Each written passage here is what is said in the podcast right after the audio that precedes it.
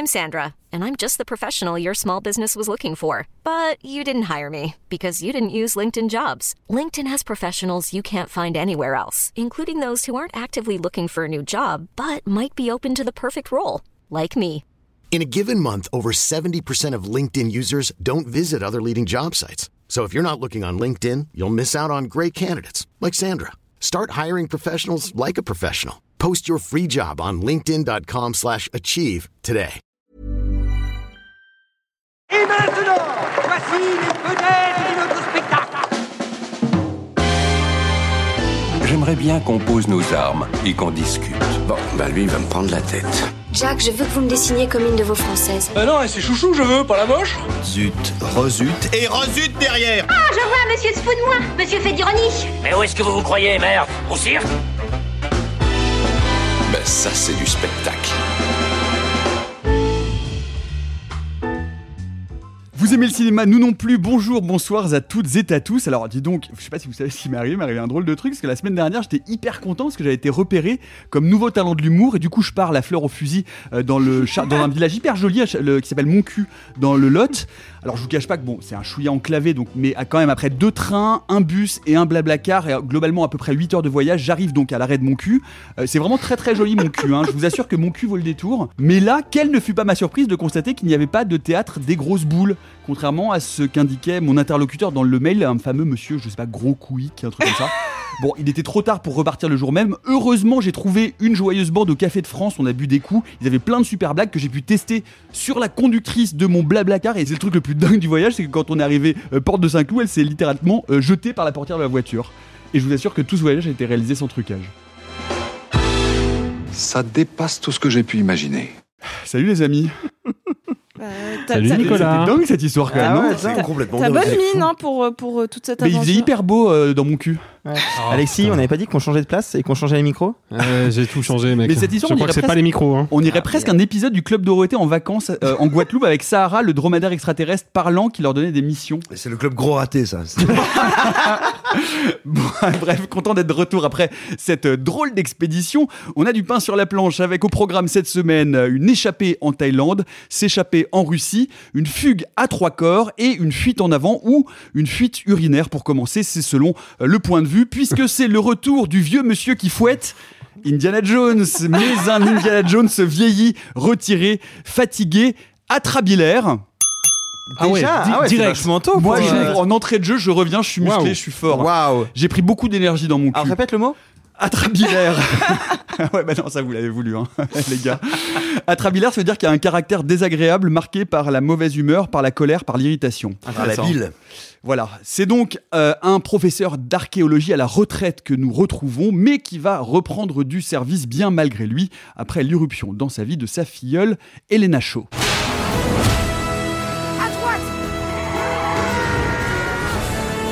Attachez-vous, professeur. Nous ne sommes pas à l'abri de turbulences. Tu as pris des risques.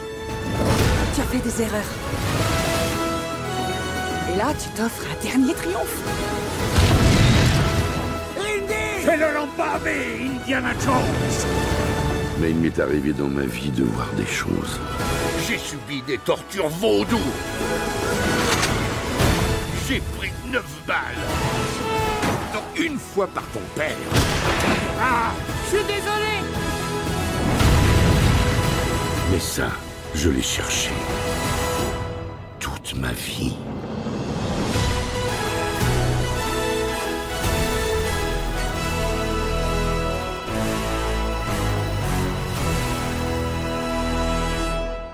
Indiana Jones est le cadran de la destinée de James Mangold avec Harrison Ford, Phoebe Waller-Bridge, Mads Mikkelsen en savant nazi. On en avait déjà un petit peu parlé à Cannes.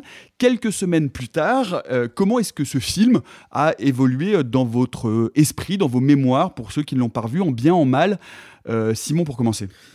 Bah, il a évolué en bien déjà parce que j'en garde tout bêtement un bon souvenir et un souvenir relativement précis, ce qui est devenu assez rare en matière de blockbuster américain.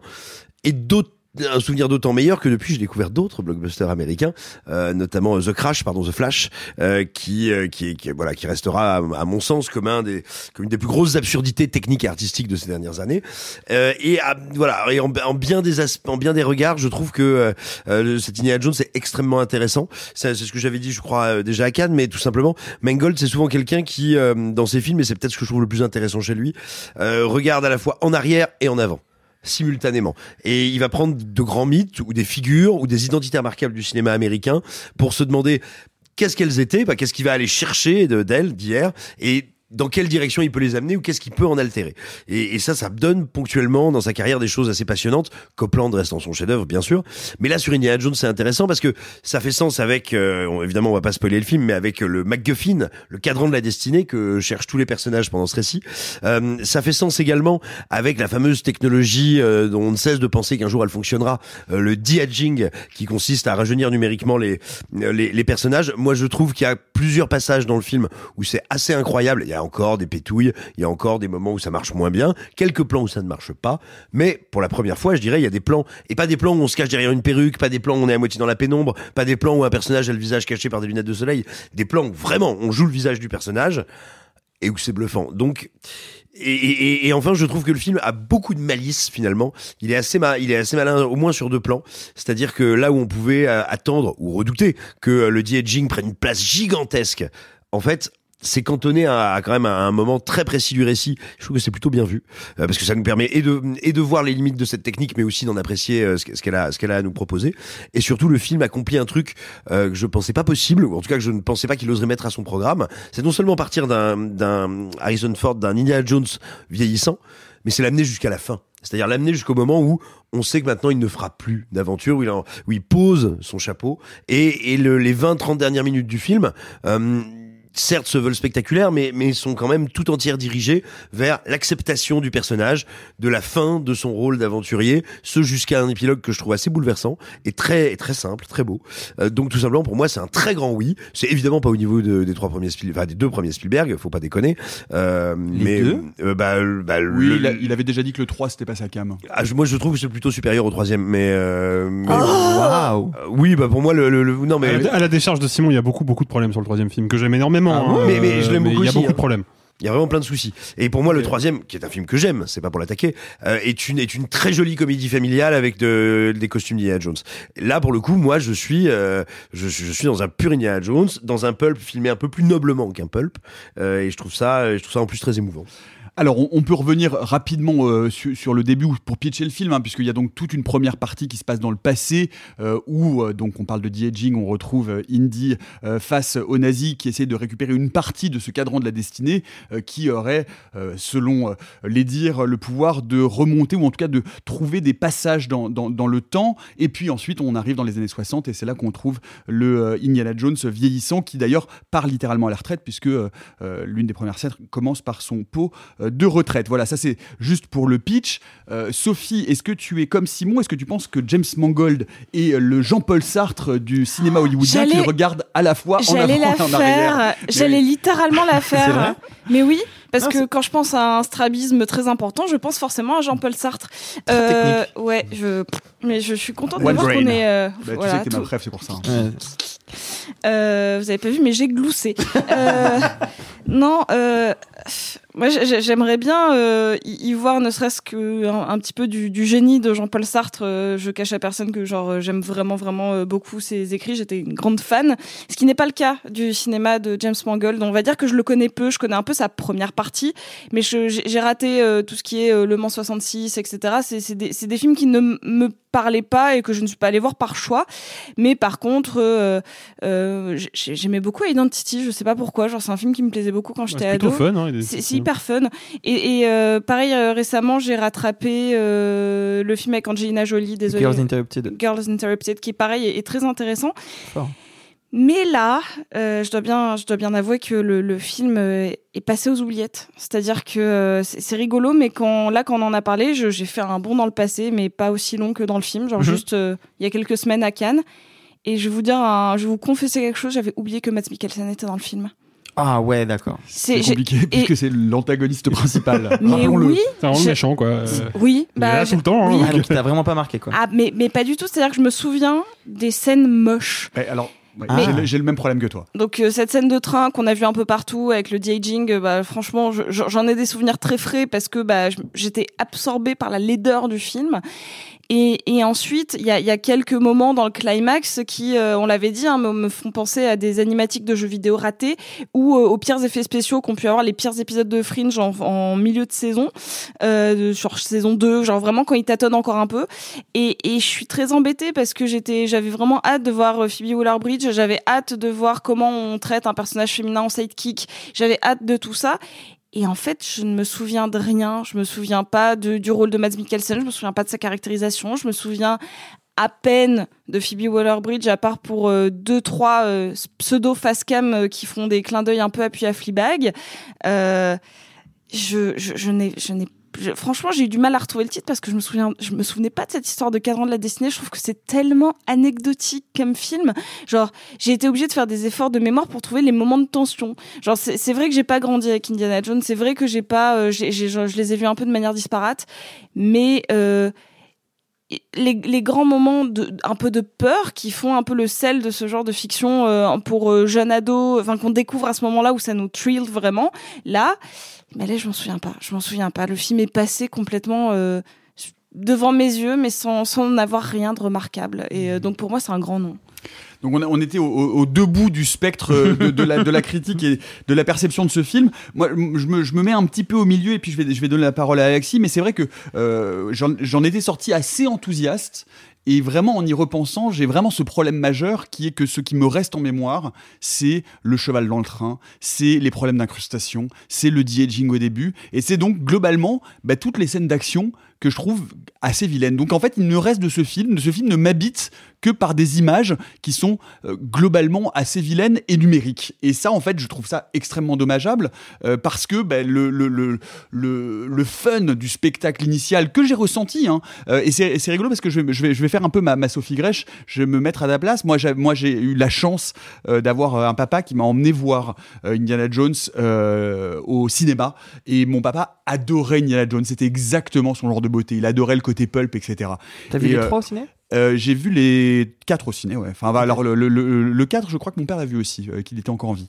Euh, et je me suis dit, je me suis dit, tiens, est-ce que est-ce que c'est un film qui aurait plu à mon père? Et je pense que c'est un film qui aurait plu à mon père parce que le spectacle est là.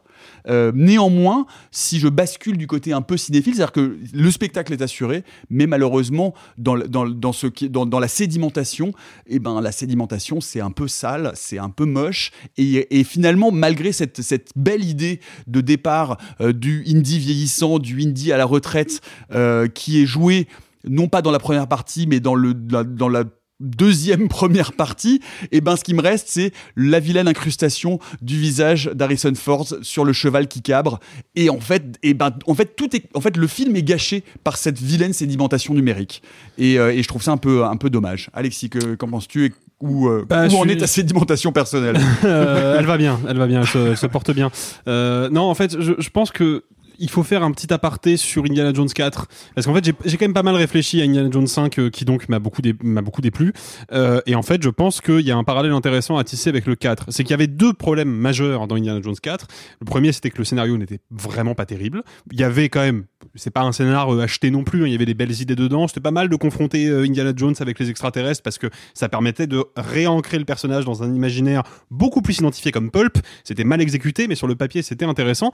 Mais ça à la limite un mauvais scénario euh, dans la franchise Indiana Jones on va pas se mentir c'est pas le scénario qui brille hein. prenez le premier film vous retirez Indiana Jones le film existe de la même manière les événements se déroulent dans le même ordre le personnage principal ne sert à rien dans le premier film donc c'est pas des films qui brillent par leur écriture néanmoins ça posait quand même un peu problème sur le 4 notamment sur l'écriture des dialogues qui étaient ah bien tartinés quoi Et chez surtout- Leboeuf. et chez Leboeuf. Mais surtout, il y avait un vrai gros problème, c'est que pour la pas pour la première fois, mais une des rares fois de sa carrière, Spielberg ne comprenait pas ce qu'il filmait. C'est-à-dire que d'un côté, il y avait vraiment l'envie de se débarrasser un petit peu de l'héritage classique dans la facture hein, de, la franchise et de s'essayer à des séquences tournées sur fond vert, d'essayer de mettre du numérique là-dedans pour bah, juste en fait augmenter le champ des possibles de, de, de ce qu'il est possible de représenter à l'image. Le problème, c'est que de l'autre côté, il y avait Janusz Kaminski, le chef opérateur de Spielberg, qui lui filmait tout en pellicule et photographiait tout comme si ça sortait d'un pulp des années 50. Et ce, ce match-là ne fonctionnait jamais. Si vous revoyez Indiana Jones 4 aujourd'hui, alors en Blu-ray, vous allez un peu moins le sentir, mais à l'époque, quand le film était encore projeté en 35 mm, je peux vous dire que c'était vraiment bizarre à regarder, quoi. Et bah, là j'ai le même souci. C'est-à-dire que j'ai vraiment le sentiment d'un film qui a très bien révisé ses gammes classiques parce qu'encore une fois James Mangold c'est pas un mauvais bougre, il sait tenir une caméra et surtout c'est un cinéphile, il connaît bien euh, son cinéma américain et il sait d'où vient Indiana Jones.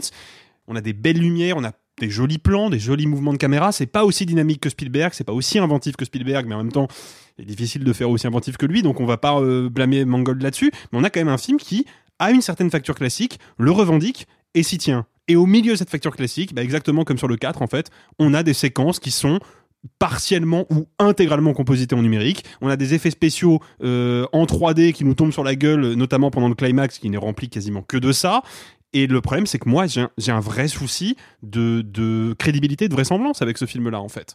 Et, et là où, dans Indiana Jones 4, il y avait encore un certain souffle dans les mouvements de caméra, dans le découpage, dans la manière instinctive qu'avait Spielberg de, de mettre en image sa dramaturgie, qui font que, même si le film a des gros soucis et qu'il est globalement assez médiocre, il y a deux, trois séquences qui tiennent bien, voire très très bien la route. Tu penses auquel, par exemple? Ah bah, La séquence d'ouverture, hein, les 20 premières minutes de Indiana Jones 4, euh, en termes de découpage, c'est assez taré. Euh, la scène du, euh, de l'explosion atomique, je la trouve assez cool. Euh, Avec le frigo? Ouais, ouais, je la trouve vraiment cool, Ah cette ouais. séquence-là. Et pour le coup, elle est vraiment dans l'héritage pulp de la franchise. Elle, elle est totalement cohérente. Et puis la scène des fourmis, par exemple, les fourmis sont pas belles, mais le découpage de la scène est assez ouf. Euh, mais là, bah, je- il me manque quelque chose. Et je pense que c'est ça qui me manque en fait. C'est-à-dire que j'ai l'impression que Mangold, il a très bien suivi son cahier des charges, il a très bien suivi sa copie, il l'a fait avec beaucoup de soin et, et je lui suis gré de ça. C'est pas un tâcheron qu'on a embauché type Andy Muschietti pour faire euh, n'importe quoi sur un écran de cinéma pendant deux heures. Mais, euh, mais il manque un souffle, quoi. Il manque quelque chose. Et peut-être que c'est le propos du film, peut-être que c'est ça que le film essaie de creuser, que finalement, bah, en fait, faire un Indiana Jones en 2023, ça n'a pas de sens. Donc tu vois un film avec Indiana Jones dedans, mais qui ne peut pas être un Indiana Jones. C'est peut-être ça sa piste, euh, mais pour moi ça fonctionne pas quoi. Ju- juste ça ne fonctionne pas, je rentre pas dedans et, euh, et surtout je suis un peu de l'avis de Sophie là-dessus. Le film commence déjà à s'effacer de ma mémoire quoi. Alors que je l'ai vu en mai dernier, donc c'est quand même un peu critique. Est-ce qu'on pourrait avoir une, euh, un petit bruitage carton jaune? Euh, on, on- on peut. Carton jaune. Euh, on n'est pas gré, ce n'est pas être gré, c'est savoir gré, on sait gré. Ah, c'est vrai, c'est vrai. Pardon. Carton jaune, premier carton jaune, deuxième carton jaune, c'est expulsion 10 minutes du micro. C'est- une nouvelle règle, bah oui, c'est comme j'aime ça. bien, j'aime bien. Eh oui, on est assez joueur à mon cul. Euh, Arthur, Arthur, parle-nous euh, de, de ta décantation personnelle. Comment, euh, co- co- comment est resté le film dans, dans ta mémoire et qu'est-ce que, Euh, qu'est-ce que tu peux nous en dire aujourd'hui? Moi, je suis quelque part entre entre euh, entre Simon et Alexis euh, parce que je trouve que sur le fond, il y a quelque chose que je trouve vraiment vraiment fascinant. Et, et c'est pas juste le, fait d'avoir un, un indie qui est euh, vieillissant, c'est que c'est Indiana Jones est un boomer qui ne comprend pas son époque, qui ne regarde que par le passé, qui n'accepte pas la modernité. On est au moment où euh, les États-Unis célèbrent le premier alunissage. C'est une grande avancée technologique, lui ne comprend pas ça. Et lui, tout ce qu'il veut, c'est regarder ses bibelots d'il y a quelques millénaires. Je trouve que le message renvoyé d'avoir un héros qui ne regarde que par le passé, il est hyper intéressant, surtout vu le climax qu'on va pas vous raconter, mais qui, moi, je trouve vraiment hyper beau et j'aurais limite aimé qu'il n'y ait pas les dix dernières minutes. Et que ça s'arrête à un endroit précis, j'aurais trouvé ça magnifique. Le problème que j'ai, c'est que comme l'ont souligné euh, Sophie Alexis, l'utilisation d'autant d'effets spéciaux et de fonds verts, malgré le fait qu'on sait qu'ils ont tourné en, dans des décors réels, hein, pour essayer de respecter l'héritage d'Indiana Jones. Euh, D'ailleurs, on sait que l'héritage, enfin, comme l'a dit Alexis, je vais pas paraphraser, mais il y a, y a, ça coche toutes les cases. Hein, de, euh, il faut qu'à un moment il y ait des animaux dégueux, ok, c'est bon. Il faut qu'il y ait une course poursuite, ok, c'est bon. C'est tourné en décor réel, ok, c'est bon.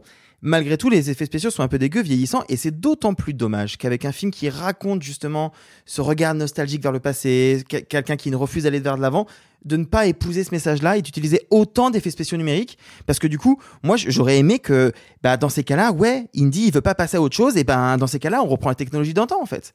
Et, et je trouve qu'il y a un décalage entre le propos du film et la manière dont, euh, la, manière dont ça se traduit à l'écran qui moi me perturbe beaucoup. En fait, je me dis, vu ce que tu veux de, vu ce que tu essayes de me raconter, Mangold, ça aurait été sympa que justement t'exploites ça. Et il y aurait moyen de faire un truc assez incroyable. Après, euh, moi, je trouve que c'est pas non plus honteux. Euh, je suis d'accord pour dire que le, le de-aging, c'est quand même accepter le fait que ton film va être vieillot dans six mois.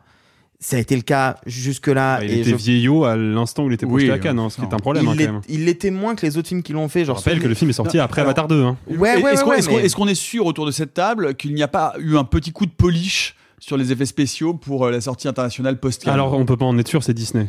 Ouais. Bah, vraiment, super, on- on- on il pas en faut, le le dire aux auditrices et aux auditeurs, on on n'est pas personne, enfin personne autour de la table n'est retourné le voir. Non. Non, Bon. non, non, non. Donc euh, à vous de nous dire euh, dans les commentaires sur nos réseaux sociaux si vous Ça trouvez m'étonnerait. Bah, il y a des- il y a des problèmes, Le- il y a des le- problèmes le d'ordre chapeau- technique le- qui le me chapeau- paraissent le très chapeau compliqués qui à bouge pas corriger. sur le sur, sur le toit du train, c'est compliqué quand même. Le Ouais. chapeau qui bouge pas alors que sur le toit du train normalement on est dans le vent. Enfin, il y a des trucs quand même un peu. Vous vous souvenez pas de ça? Parce que quand il est quand, euh, au début, le, enfin le chapeau qui tient sur la tête, c'est compliqué quoi. Ouais. On est sur un train lancé à pleine vitesse et ton chapeau bouge pas. Bon. Non mais je sais, je sais, c'est un peu, c'est, c'est des- ça a l'air d'être de- des petits détails, mais le truc c'est que c'est la séquence d'intro du film, c'est vraiment le, le- le moment où on pénètre dans le récit, et cette séquence-là, elle est bourrée de petites erreurs techniques comme ça, et donc t'en laisses passer 5, 6, 7, puis bon, euh, au bout de 10, 15 erreurs techniques, euh, tu finis par voir plus que ça en fait, ce qui est un vrai souci quand même. hein. Mais alors, excusez-moi, non, pardon, attends. non. Non, vas-y, vas-y, vas-y. Mais, mais, mais là, moi, quand je- quand j'entends ce reproche, il y a quand même un truc qui me, qui me met un petit peu mal à l'aise. C'est que, euh, alors certes, les Indiana Jones, il y a bien sûr toujours eu euh, la mise en scène euh, absolument géniale de Spielberg, c'est indiscutable. Mais enfin, Indiana Jones et les effets spéciaux, euh, ça n'est pas une histoire tranquille, ça n'est pas une mer d'huile. Euh, je veux dire, la première trilogie Indiana Jones, il y a d'énormes problèmes Ouais, mais ça, non mais ça, c'est, oui, et qui dataient, qui étaient déjà des problèmes lors des sorties. Mais si je puis me permettre, ça c'est du nivellement par le bas, tu vois. Ouais, parce que je c'est suis pas, d'accord avec je- Alexis, non, mais euh, tu je- peux pas c'est pas parce que je te dis qu'il y a pas dans les codes de la En fait, franchise c'est- d'avoir des mauvais effets Non, c'est effets spéciaux, quoi. C'est pas Ah parce- bon? alors, alors déjà. Quelqu'un a déjà vu la dernière croisade autour de cette table ou je suis Non tout mais seul? Simon, c'est pas parce que on dit qu'il y a des problèmes techniques sur Indiana Jones 5 en termes d'effets spéciaux qu'on te dirait que les incrustations de Indiana Jones et la dernière croisade sont parfaitement réussies. Elles sont dégueulasses. Les transparences d'Indiana Jones 3, le moment où il y a l'avion qui s'écrase parce qu'il se prend les mouettes là, ça c'est dégueulasse. Et c'est dû à des problèmes de fabrication qui sont entre autres que le chef opérateur était en train de devenir aveugle sur le tournage, ce qui n'est pas beaucoup pour éclairer correctement les sets. Mais là, si tu veux, il y a- tu prends Indiana Jones 1, les effets spéciaux sont un peu datés, ça fait partie du projet. Mais dans l'idée, ils fonctionnent, ils sont plutôt malins, ils sont plutôt débrouillards, ils ont de l'impact. Tout le monde se rappelle des gens qui se liquéfient devant leurs alliances, tu vois. L'effet, il est, il est simple, hein, c'est un mannequin de cire devant Ouais. une lampe, tu vois. Mais ça fonctionne. Dans le 2, Indiana- ça marche aussi. Indiana le Jones cœur 2, de Mola- de Molaram, voilà, le ça ça, ça marche bien. Indiana Jones 3, je suis d'accord, ça marche pas. Parce qu'ils ont rencontré sur le plateau des difficultés qu'ils n'ont pas réussi à surmonter. Mais là, c'est pas le cas. Hein. Le de-aging, normalement, c'est une technologie qui est censée fonctionner à peu près bien, surtout pour Disney. Souvenons-nous du de-aging de Samuel L. Jackson dans Captain Marvel. Donc là, il y a un vrai souci quand Et- même. hein. et je, suis d'autant plus d'accord avec Alexis parce que vous me faites me souvenir que ces, ces effets spéciaux dans le 3 sont moches, mais moi, ce qui me reste du 3, c'est toute l'histoire. C'est des scènes iconiques, c'est Ouais. des moments. Enfin, Mm. je veux dire, je me souviens du 3 concrètement pour ce qu'il me raconte et pour le film en lui-même. Eh bien, Or, tu en viens bien exactement au point que je voulais souligner, je à suis savoir ravi, euh, Simon, ça me fait très plaisir. Et je, comptais sur toi. Euh, C'est-à-dire que peut-être s'arrêter aussi durement que vous le que vous le faites et avec l'enthousiasme que vous manifestez sur les, les limites, en plus avec lesquelles je suis pas tout à fait d'accord, mais bref, technique du film, euh, bah non, mais me semble être un petit problème parce que il y a pas beaucoup d'épisodes d'Indiana Jones dont on peut dire qu'ils ont brillé par leurs effets spéciaux. Je suis désolé. Non, mais moi je t'inquiète, je dis aussi que l'écriture pêche, hein, donc. euh, Mais si tu veux, non mais si tu veux, le, alors si tu préfères, on peut le reformuler comme ça, et je pense d'ailleurs qu'il faudrait le reformuler comme ça parce que c'est un peu plus clair. En tout cas, moi, ça traduit un peu plus clairement ma pensée. Le film a des problèmes techniques. C'est pas le premier, c'est pas le dernier, mais je trouve qu'il n'a, il n'apporte pas assez pour compenser ces problèmes-là. Oui.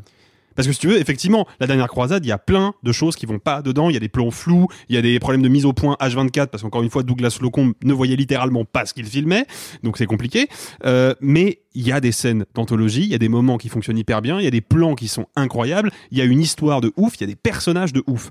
Là, je trouve que le film est vraiment, vraiment à la traîne dans son récit et dans la caractérisation de ses personnages. Sophie. Oui, bah moi ce qui me gêne, c'est aussi que euh, là on nous apporte un nouveau personnage qui est encore, euh, enfin je le redis, hein, mais celui de Phoebe Waller-Bridge.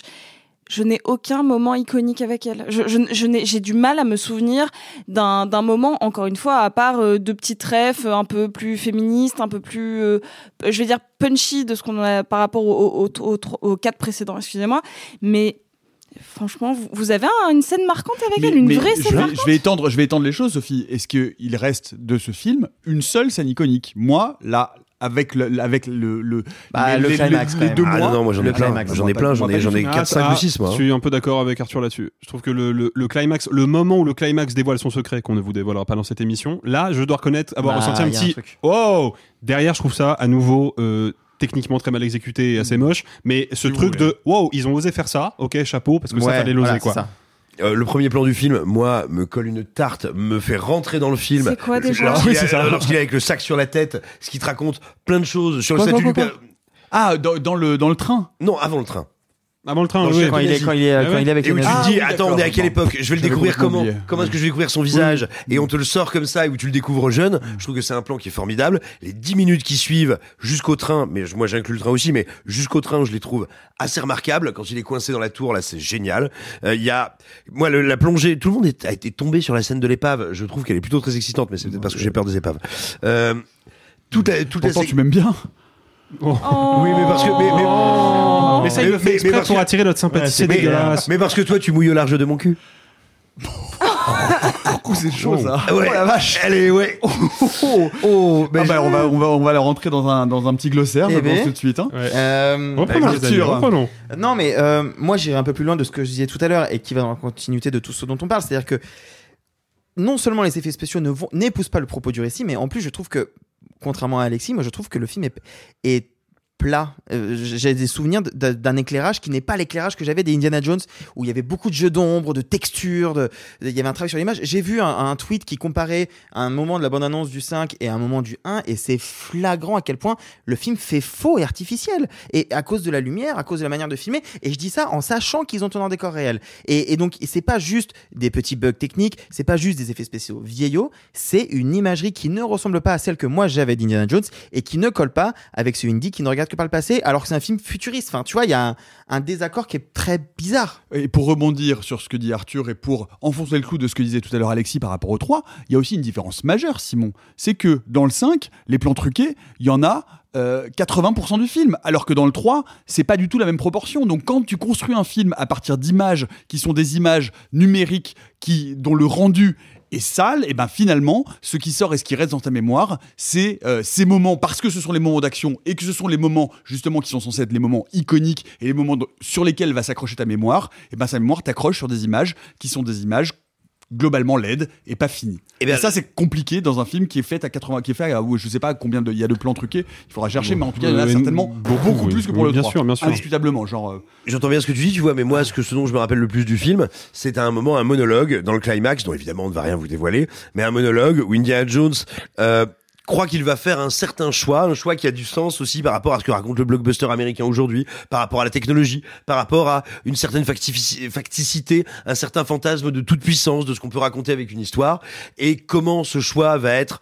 nuancé ou contredit par Phoebe, par Phoebe Waller-Bridge, et ben ça, tu vois, ça m'a énormément ému, ça m'a sorti ma petite larme, et j'ai trouvé que c'était incroyablement malin par rapport au statut de ce film, qui est un film à énormes effets, sur ce que ça nous dit, combien ces effets ne peuvent que rater nous faire nous planter et ne pas arriver, on va dire, à leur but initial. Donc ouais, non, moi tu vois, à l'inverse, je retiens quelque chose de très humain et de très euh, charnel du film. Une question euh, maintenant, puisque ça n'est un, ça n'est un secret pour personne, euh, Harrison Ford raccroche le chapeau et le fouet. Quel avenir pour la franchise, puisqu'il n'y a pas de raison de ne pas continuer à une traire qui donne du, à- de traire une vache qui donne du lait.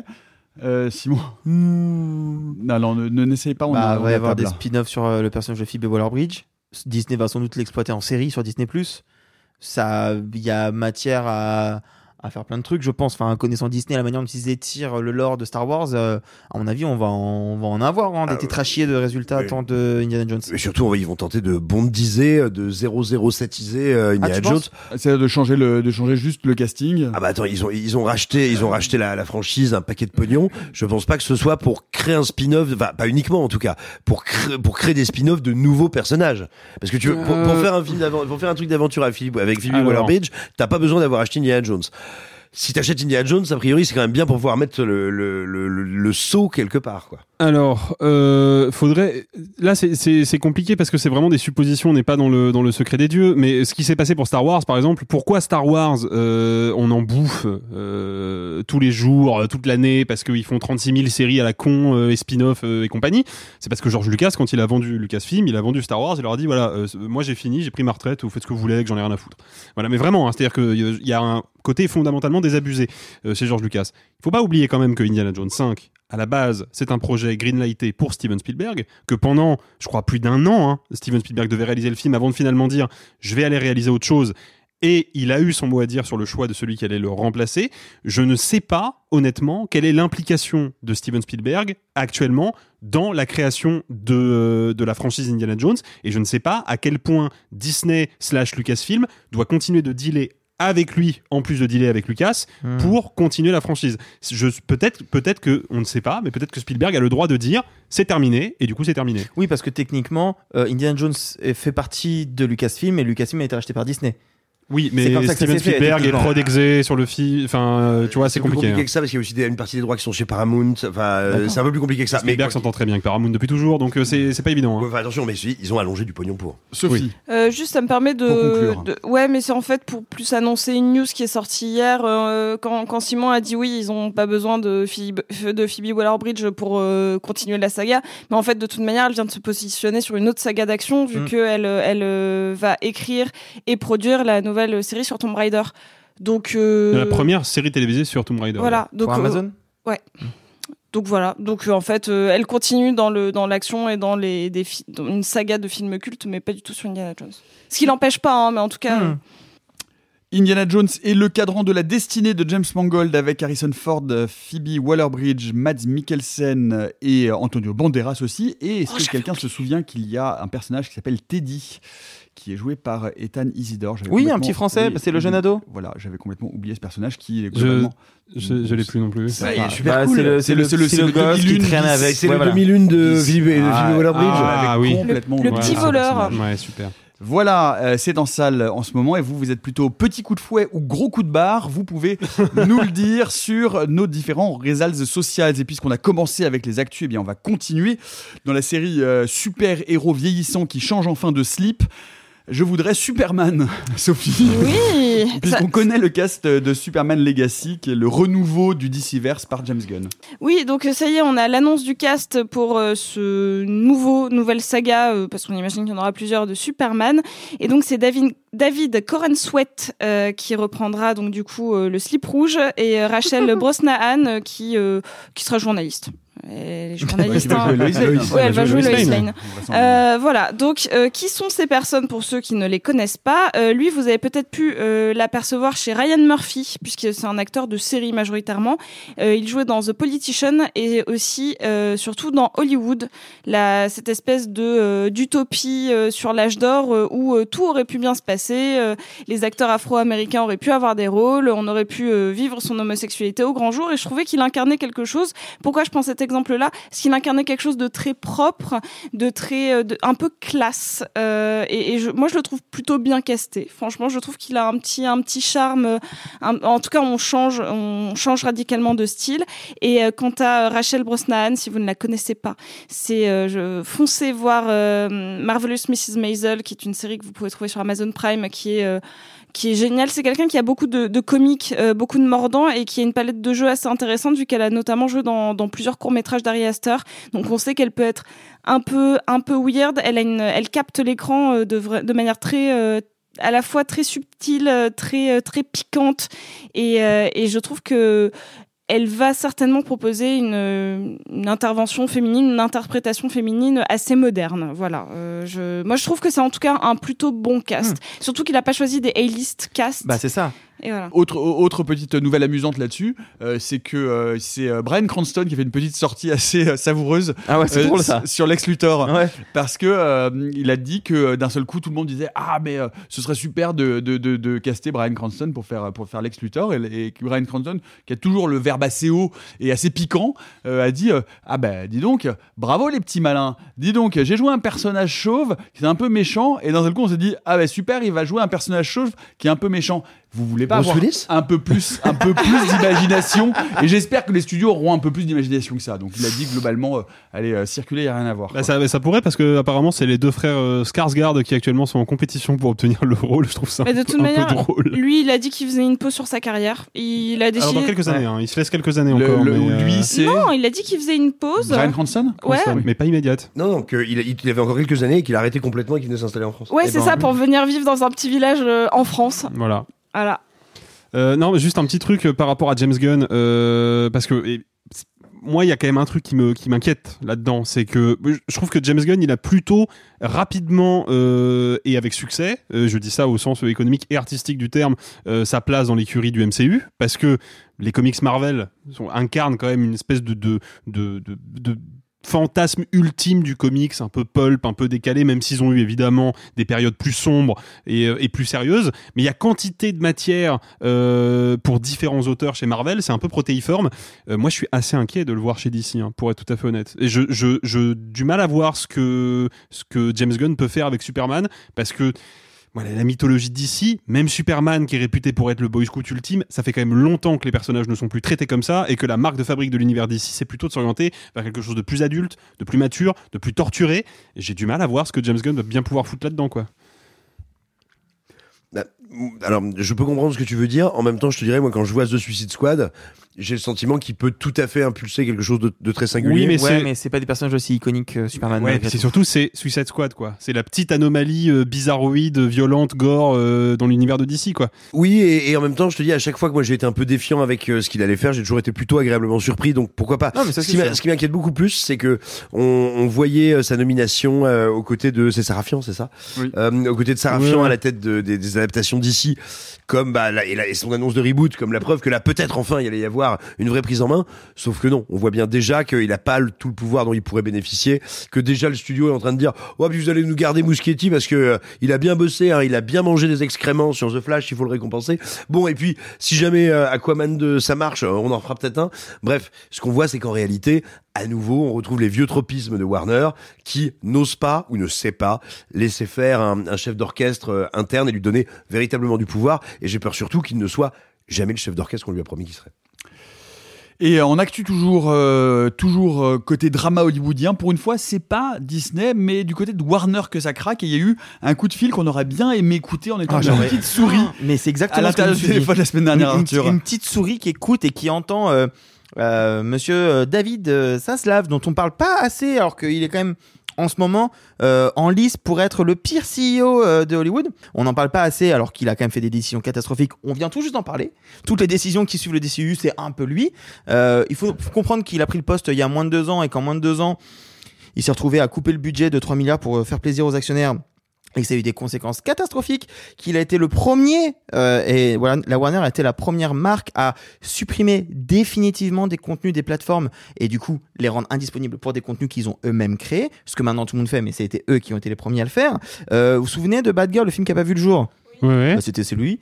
Euh, les films qui vous avez pas assez de thunes pour les sortir en salle, donc ils les ont décalés parce qu'ils avaient pas assez d'argent, c'était lui. Bref, ça se lave, c'est très compliqué. Et donc là, ce qui s'est passé, c'est qu'il y a eu parmi les nombreuses décisions très compliquées pour faire des économies, la volonté de virer une quinzaine de personnes de la branche euh, patrimoine de la Warner, qui est la TCM, la Turner Classic Movies, euh, qui est une chaîne, hein, euh, euh, enfin qui est une chaîne, j'allais dire aux États-Unis, mais qui est une chaîne aussi chez nous, Mhm. euh, par ailleurs. Payante, hein. Pay- payante, mais aux États-unis. Et je- excellente.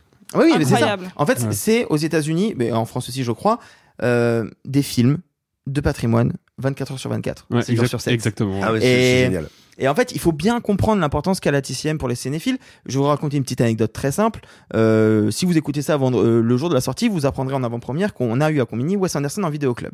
Et il y a un moment, il, il me présente un vieux film que j'avais, et donc je lui explique un peu le concept avant, et il tombe sur un vieux film, il dit ah mais ça, c'est un DVD TCM, c'est incroyable, TCM c'est super. Et en fait, je comprends à ce moment-là, parce qu'avant il m'a montré un critérium en me disant ah c'est un critérium, ok. Putain, vous avez un DVD TCM, mais c'est ouf, même en France, vous avez TCM. Et, du coup, je lui dis, ah ouais, TCM, c'est si important que ça pour vous. Il me dit, mais, mais vous vous rendez pas compte. Et effectivement, on se rend pas compte. TCM, c'est le vecteur de cinéphilie aux États-Unis. Bien plus que Criterion et tous ces trucs qui sont très récents, plus un peu bobo, etc. TCM, c'est l'accès à tous d'une forme de cinéphilie parce que c'est la diffusion du catalogue Warner depuis des années. Et donc, quand ils ont annoncé qu'ils allaient virer, mais euh, la manager générale, le vice-président des programmations, la présidente de la production et plein d'autres, eh ben, il y a quelques cinéastes qui se sont réveillés, et puis c'est des cinéastes qu'on connaît qui apprécient la cinéphilie et donc pour qui c'est important. Et donc, il y a eu un appel d'urgence. Saslav a reçu un appel d'urgence de la part de Spielberg, Scorsese et Paul Thomas Anderson. J'aurais pas aimé être à sa place. Euh, si ce n'est que je peux pas m'empêcher de me dire qu'ils ont, enfin, ça a été un, un grand effet d'annonce de dire oh mon dieu, les grands ponts du cinéma ont engueulé le patron de la Warner pour dire qu'est-ce que tu fais mec, c'est trop important à TCM, tu dois le préserver. C'est un peu plus décevant que ça au final parce que assez rapidement ils ont dit bon, on a échangé, mais il a compris que c'est quand même important et, il entend notre message. Le lendemain, on apprenait que la Warner allait financer le film de, de Paul Thomas Anderson et on a appris euh, quelques minutes avant l'enregistrement que euh, euh, les trois allaient avoir un, un rôle de curateur sur la chaîne. Donc en fait, ils ont été un petit peu rachetés en mode bon, j'ai compris que vous avez gueulé les gars, vous inquiétez pas. Ça n'enlève rien au fait que c'est le pire CEO actuellement, pire que Bob Iger et que son précédent, euh, son Euh, Bob Chapek. Bob Chapek. Putain, Euh, le règne des Bob, quoi. Et, et vraiment, qui étaient les boss de Disney. qui étaient les boss de Disney. Donc il, il est bien pire et il essaie de se de s'acheter un peu une crédibilité en rassurant les grands pontes. C'est dommage. Le fait est que TCM c'est important. Et si vous pouvez, si vous êtes abonné à une box internet, sachez que vous avez quasiment toutes et tous accès à TCM. Regardez-y, jetez-y un œil, vous allez sans doute découvrir des petites pépites. Et c'est du patrimoine grand public. C'est des westerns, c'est des grands polars des années 70. C'est plein de trucs différents. euh, c'est pas de la curation en mode ultra élitiste, ce secret incroyablement arty que vous n'avez jamais découvert. TCM, c'est un moyen vraiment de tomber amoureux et de retomber amoureux de plein de grands classiques géniaux et dont parfois vous n'avez pas entendu parler. Euh, mais en fait, je pense que ce qu'on découvre avec Zaslav, moi c'est marrant, depuis que je suis gamin, je lis des interviews, euh, donc c'est-à-dire il y a 5-6 ans, euh, je lis euh, des, des- des interviews de metteurs en scène et de producteurs qui disent Hollywood a changé, aujourd'hui il n'y a plus que de villes commerciaux à la tête des studios. Ça n'était pas vrai.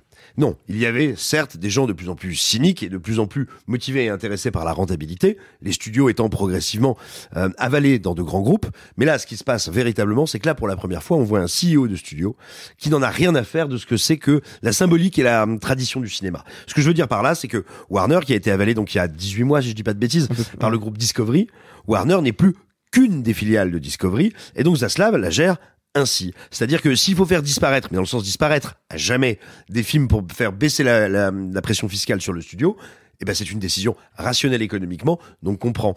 À côté de TCM, qui est effectivement un gros symbole, ils ont aussi annoncé qu'ils allaient probablement céder pour plus de 500 millions de dollars de catalogue de la Warner. C'est ouf, hein. De catalogue musical, ouais, ouais. cinématographique. Or, ce qui fait, et ça nous semble à tous cinéphiles une évidence, la valeur de Warner, c'est son patrimoine, mais pas pour eux. Parce que la valeur se décide dans un monde, euh, dans un monde, de- j'ai envie, de- je le dis bêtement, mais ultra libéralisé et numérisé. La, vo- la, la valeur se décide à l'instant T, et si à l'instant T ça fait plus 500 millions de dollars, alors il faut vendre. Oui, mais tu vois ce qui Et est ça c'est nouveau. Oui, mais tu vois, ce qui est fou, c'est que quand tu décides de faire des économies de 500 millions, de plusieurs milliards pour faire aux actionnaires, c'est terrible, c'est le capitalisme.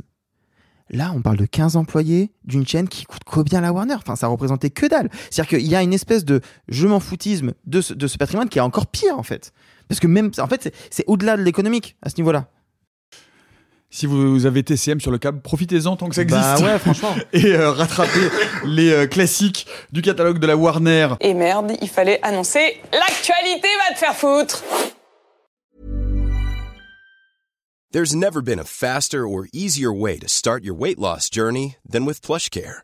PlushCare accepts most insurance plans and gives you online access to board-certified physicians who can prescribe FDA-approved weight loss medications like Wigovi and Zepbound for those who qualify.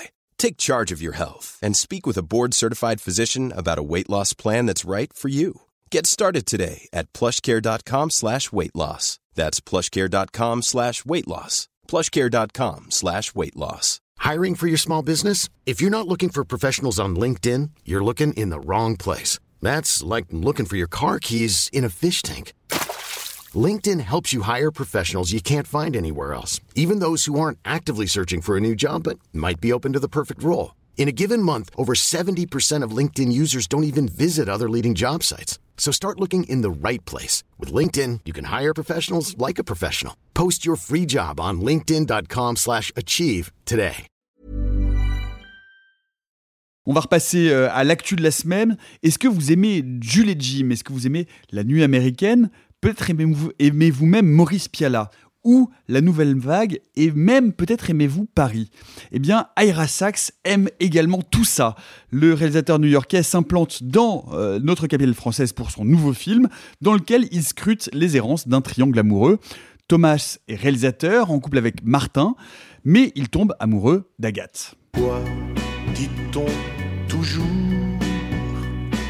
Que l'amour, que l'amour, que l'amour. I had sex with a woman. C'est un. I felt something I hadn't felt in a very long time. And I wanted to hear this. Mon amour, mon amour.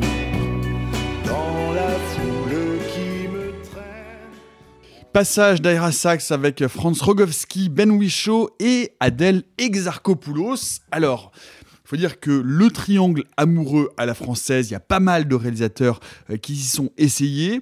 Il y en a pas mal qui s'y sont aussi cassés les dents, mais c'est pas ton avis. Euh, Sophie, toi, tu as plutôt apprécié ce passage d'Aira Sax. Oui, euh, j'ai trouvé que le film était très intéressant à analyser. Je trouve pas que ce soit un film particulièrement agréable à regarder, ce qui peut être un gros défaut, mais euh, il a réussi à me capter dans sa construction de plan. Euh, pour vous résumer, donc c'est l'histoire d'un réalisateur, euh, on va dire colérique, totalitaire, qui est qui est marié à, Martin, interprété par Ben Whishaw, et, et qui à sa fête de fin de tournage euh, un gros crush sur euh, Adèle Exarchopoulos et on lui en veut pas, qui n'en aurait pas. Et euh, et à partir de là, se crée une espèce de dynamique de relations toxiques basée sur euh, l'ascendance, la nécessité d'avoir un, pouvoir total et absolu, une quête de création de jalousie, tout ça euh, dans un petit illustré de la nouvelle vague euh, que je trouve moi assez intéressant. Je vais pas, je, vais pas dire que c'est le meilleur film que j'ai vu, mais cependant il y a, pas mal de de, assez euh, pertinentes à faire sur la manière dont il gère les corps dans l'espace et notamment dans les scènes de sexe. Comme je vous l'ai dit, c'est une, une quête permanente de pouvoir et il va toujours créer ses plans pour que quelqu'un bouffe l'autre à l'image. Qu'on voit une petite partie qui est toujours très signifiante dans des plans généralement fixes et, et je trouve qu'il y a une espèce de dynamique euh, de la perversion narcissique que j'ai rarement vue de manière euh, euh, aussi artsy. Euh, pour savoir euh, qui est Ira Sachs, on le connaît assez peu, mais il s'était démarqué avec un film euh, qui s'appelle Love is Strange, qui est un film que j'avais découvert à l'époque complètement par hasard et qui traite déjà du regard d'autrui sur euh, les relations amoureuses, en l'occurrence euh, entre euh, Alfred Molina et John Lithgow, toujours dans un milieu un peu bourgeois new-yorkais. euh, et, et moi, je trouvais que là, il avait repris autant les codes de la comédie romantique dramatique euh, pour montrer le- quelque chose d'un peu atypique parce que c'est un couple de d'hommes assez âgés qui sont séparés euh, logistiquement par la vie et comment leur entourage va gérer leur amour et, et leurs problèmes financiers. Je veux, je veux juste rajouter une, pe- une petite précision, c'est que Ira Sachs, il est très connu de la scène new-yorkaise, Mm. il est ouvertement gay euh, et il travaille ce filon semi-fictionnel, semi-autobiographique. Juste avant Love is Strange, il fait un film qui s'appelle Keep the Lights On, où il raconte quasiment euh, l'histoire qui est la sienne euh, avec, euh, avec celui qui va devenir son futur mari, c'est-à-dire euh, son agent littéraire qui est euh, complètement pris dans des problèmes de toxicomanie et vraiment il travaille au corps parce que c'est vraiment euh, ce qui fait le, fil conducteur de, son cinéma et de, ses écrits, euh, ce- cette question de la toxicité dans les relations et notamment dans les relations euh, homosexuelles avec toujours une partie autobiographique. Donc il continue à développer et à dérouler finalement euh, ce programme étape par étape et cette fois-ci avec euh, cette, cette nouvelle occurrence finalement de cette histoire qui se passe pour une fois, parce que c'est la première fois qu'il tourne à Paris, mais avec le personnage de Thomas qui est évidemment une forme de, de- de double maléfique ou en tout cas de double lu puisqu'il est évidemment aussi réalisateur comme tu l'as très bien dit tout à l'heure. Et, et je trouve que c'est assez rare, bi- bien évidemment, que comme dans Love is Strange, tu l'as dit, il parle d'homosexualité, mais pour moi, cette fois-ci, il va plus vers la pansexualité. Parce que pour moi, il n'y a pas de, truc de Ah, ben, euh, je, je pense, je crois que c'est un, reproche que potentiellement va lui faire Simon sur le rapport à je vais finalement aller avec une femme et qu'il y a quelque chose sur ça. Moi, c'est vraiment juste une autre rencontre. Moi, il n'y a pas de truc de euh, non, je vais euh, quitter ce pan de ma vie qui est le, le couple homosexuel et ce que ça représente pour aller avec une femme et tester quelque chose d'autre socialement. Pour moi, il traite pas du tout de ça, mais uniquement, euh, ni même euh, de, de juste d'attirance sexuelle. Pour moi, il tombe amoureux de manière complètement pansexuelle et je pour moi, c'est un, un des aspects assez positifs du truc. Enfin, qu'on parle de, de, de sexualité ou juste de volonté de, de domination. hein. On est sur un Oui, personnage assez pansexuel ou utilitariste, parce que c'est quand même vraiment euh, ça le, le sujet de ce film. Oui, non, mais ça, je suis d'accord. Quelle est la relation qui va lui profiter et lui bénéficier le plus Alors ça, je suis d'accord, mais ce que je veux dire, c'est que son, son désir. euh, Son désir n'est pas, euh, n'est- pas motivé ou ne naît pas d'un genre particulier. C'est ça. Mais oui, c'est pour ça. Après, je dis pas qu'il est amoureux, pas amoureux. hein. Je rentre pas sur les, les- les- les- la sentimentalité, mais uniquement sur le désir qui est euh, ouvert. Et ça, je trouvais ça plutôt intéressant. Arthur, euh, toi, tu as été aussi globalement assez sensible à certains éléments de ce film. À certains éléments, absolument. Euh, ces éléments étant euh, son casting.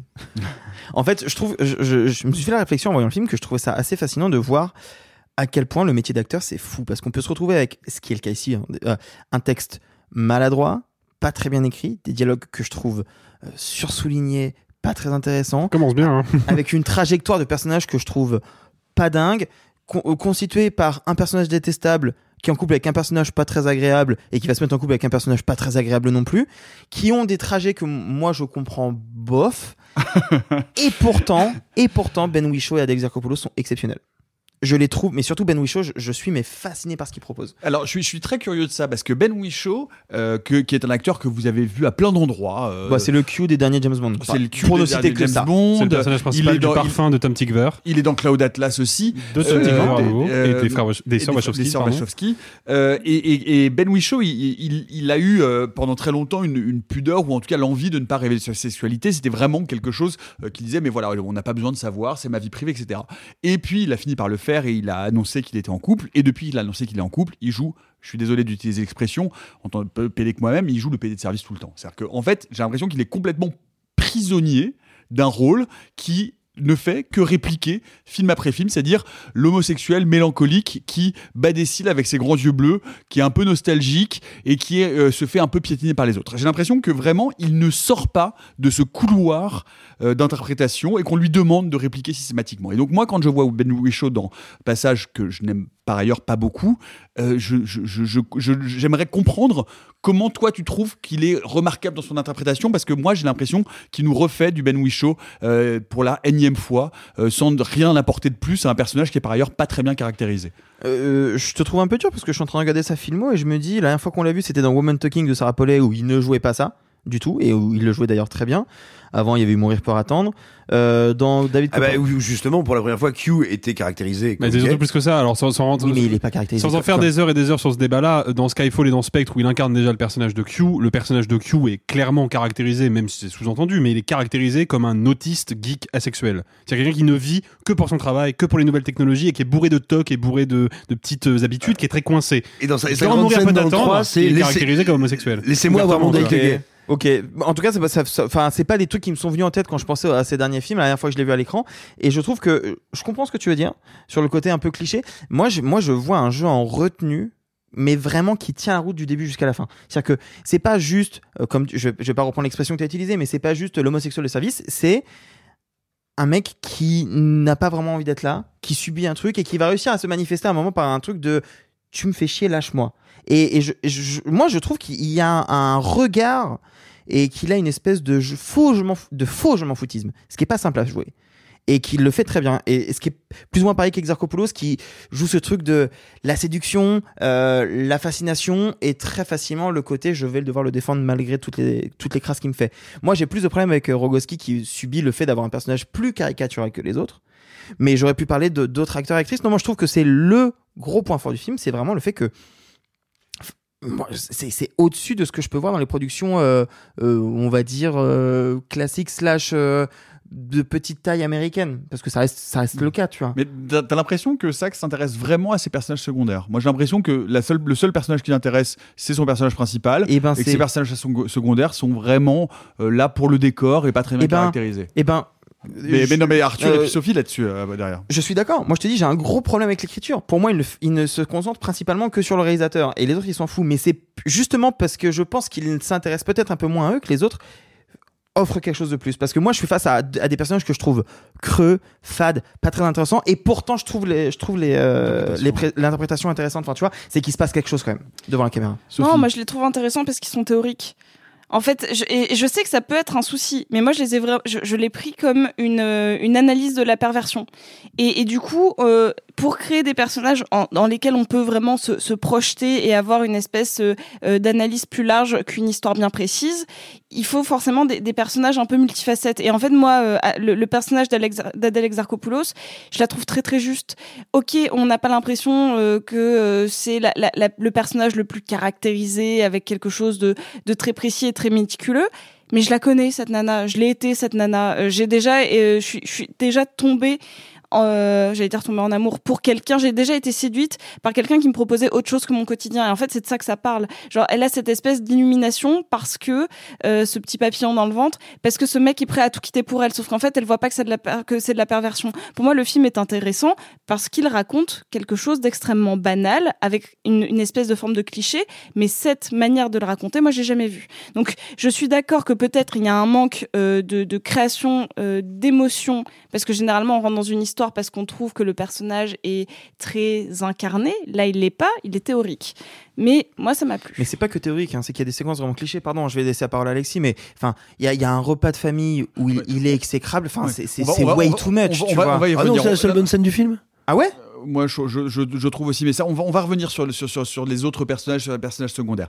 Il y a, quelque chose qu'on a abordé un petit peu au début, et j'aimerais t'entendre là-dessus, Alexis, c'est que Aira Sachs, c'est effectivement la nouvelle vague par le menu. C'est-à-dire que vraiment, le, référentiel est vraiment très programmatique, très affiché.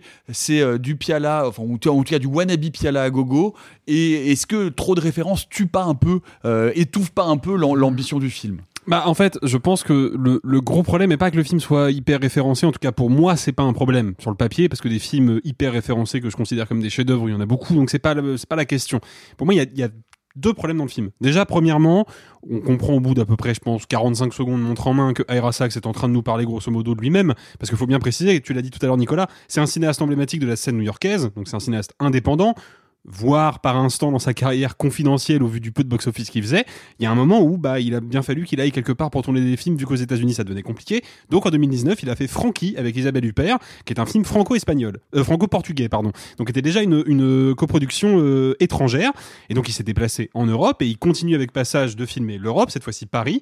Euh, donc ce personnage joué par Franz Rogowski, qui est un cinéaste étranger, qui doit travailler avec des équipes qu'il ne connaît pas, qui doit lutter contre la barrière de la langue, qui vit dans un pays qui n'est pas le sien, c'est Ira Sachs. Ça on le comprend au bout de 45 minutes. Bon. 45 secondes. 45 secondes, pardon. Et je me dis, moi je me dis, ok, bon, bah peut-être qu'il va me dire quelque chose de sa condition de cinéaste, peut-être qu'il va me dire quelque chose de ce que c'est que le- la vie d'artiste, le déracinement.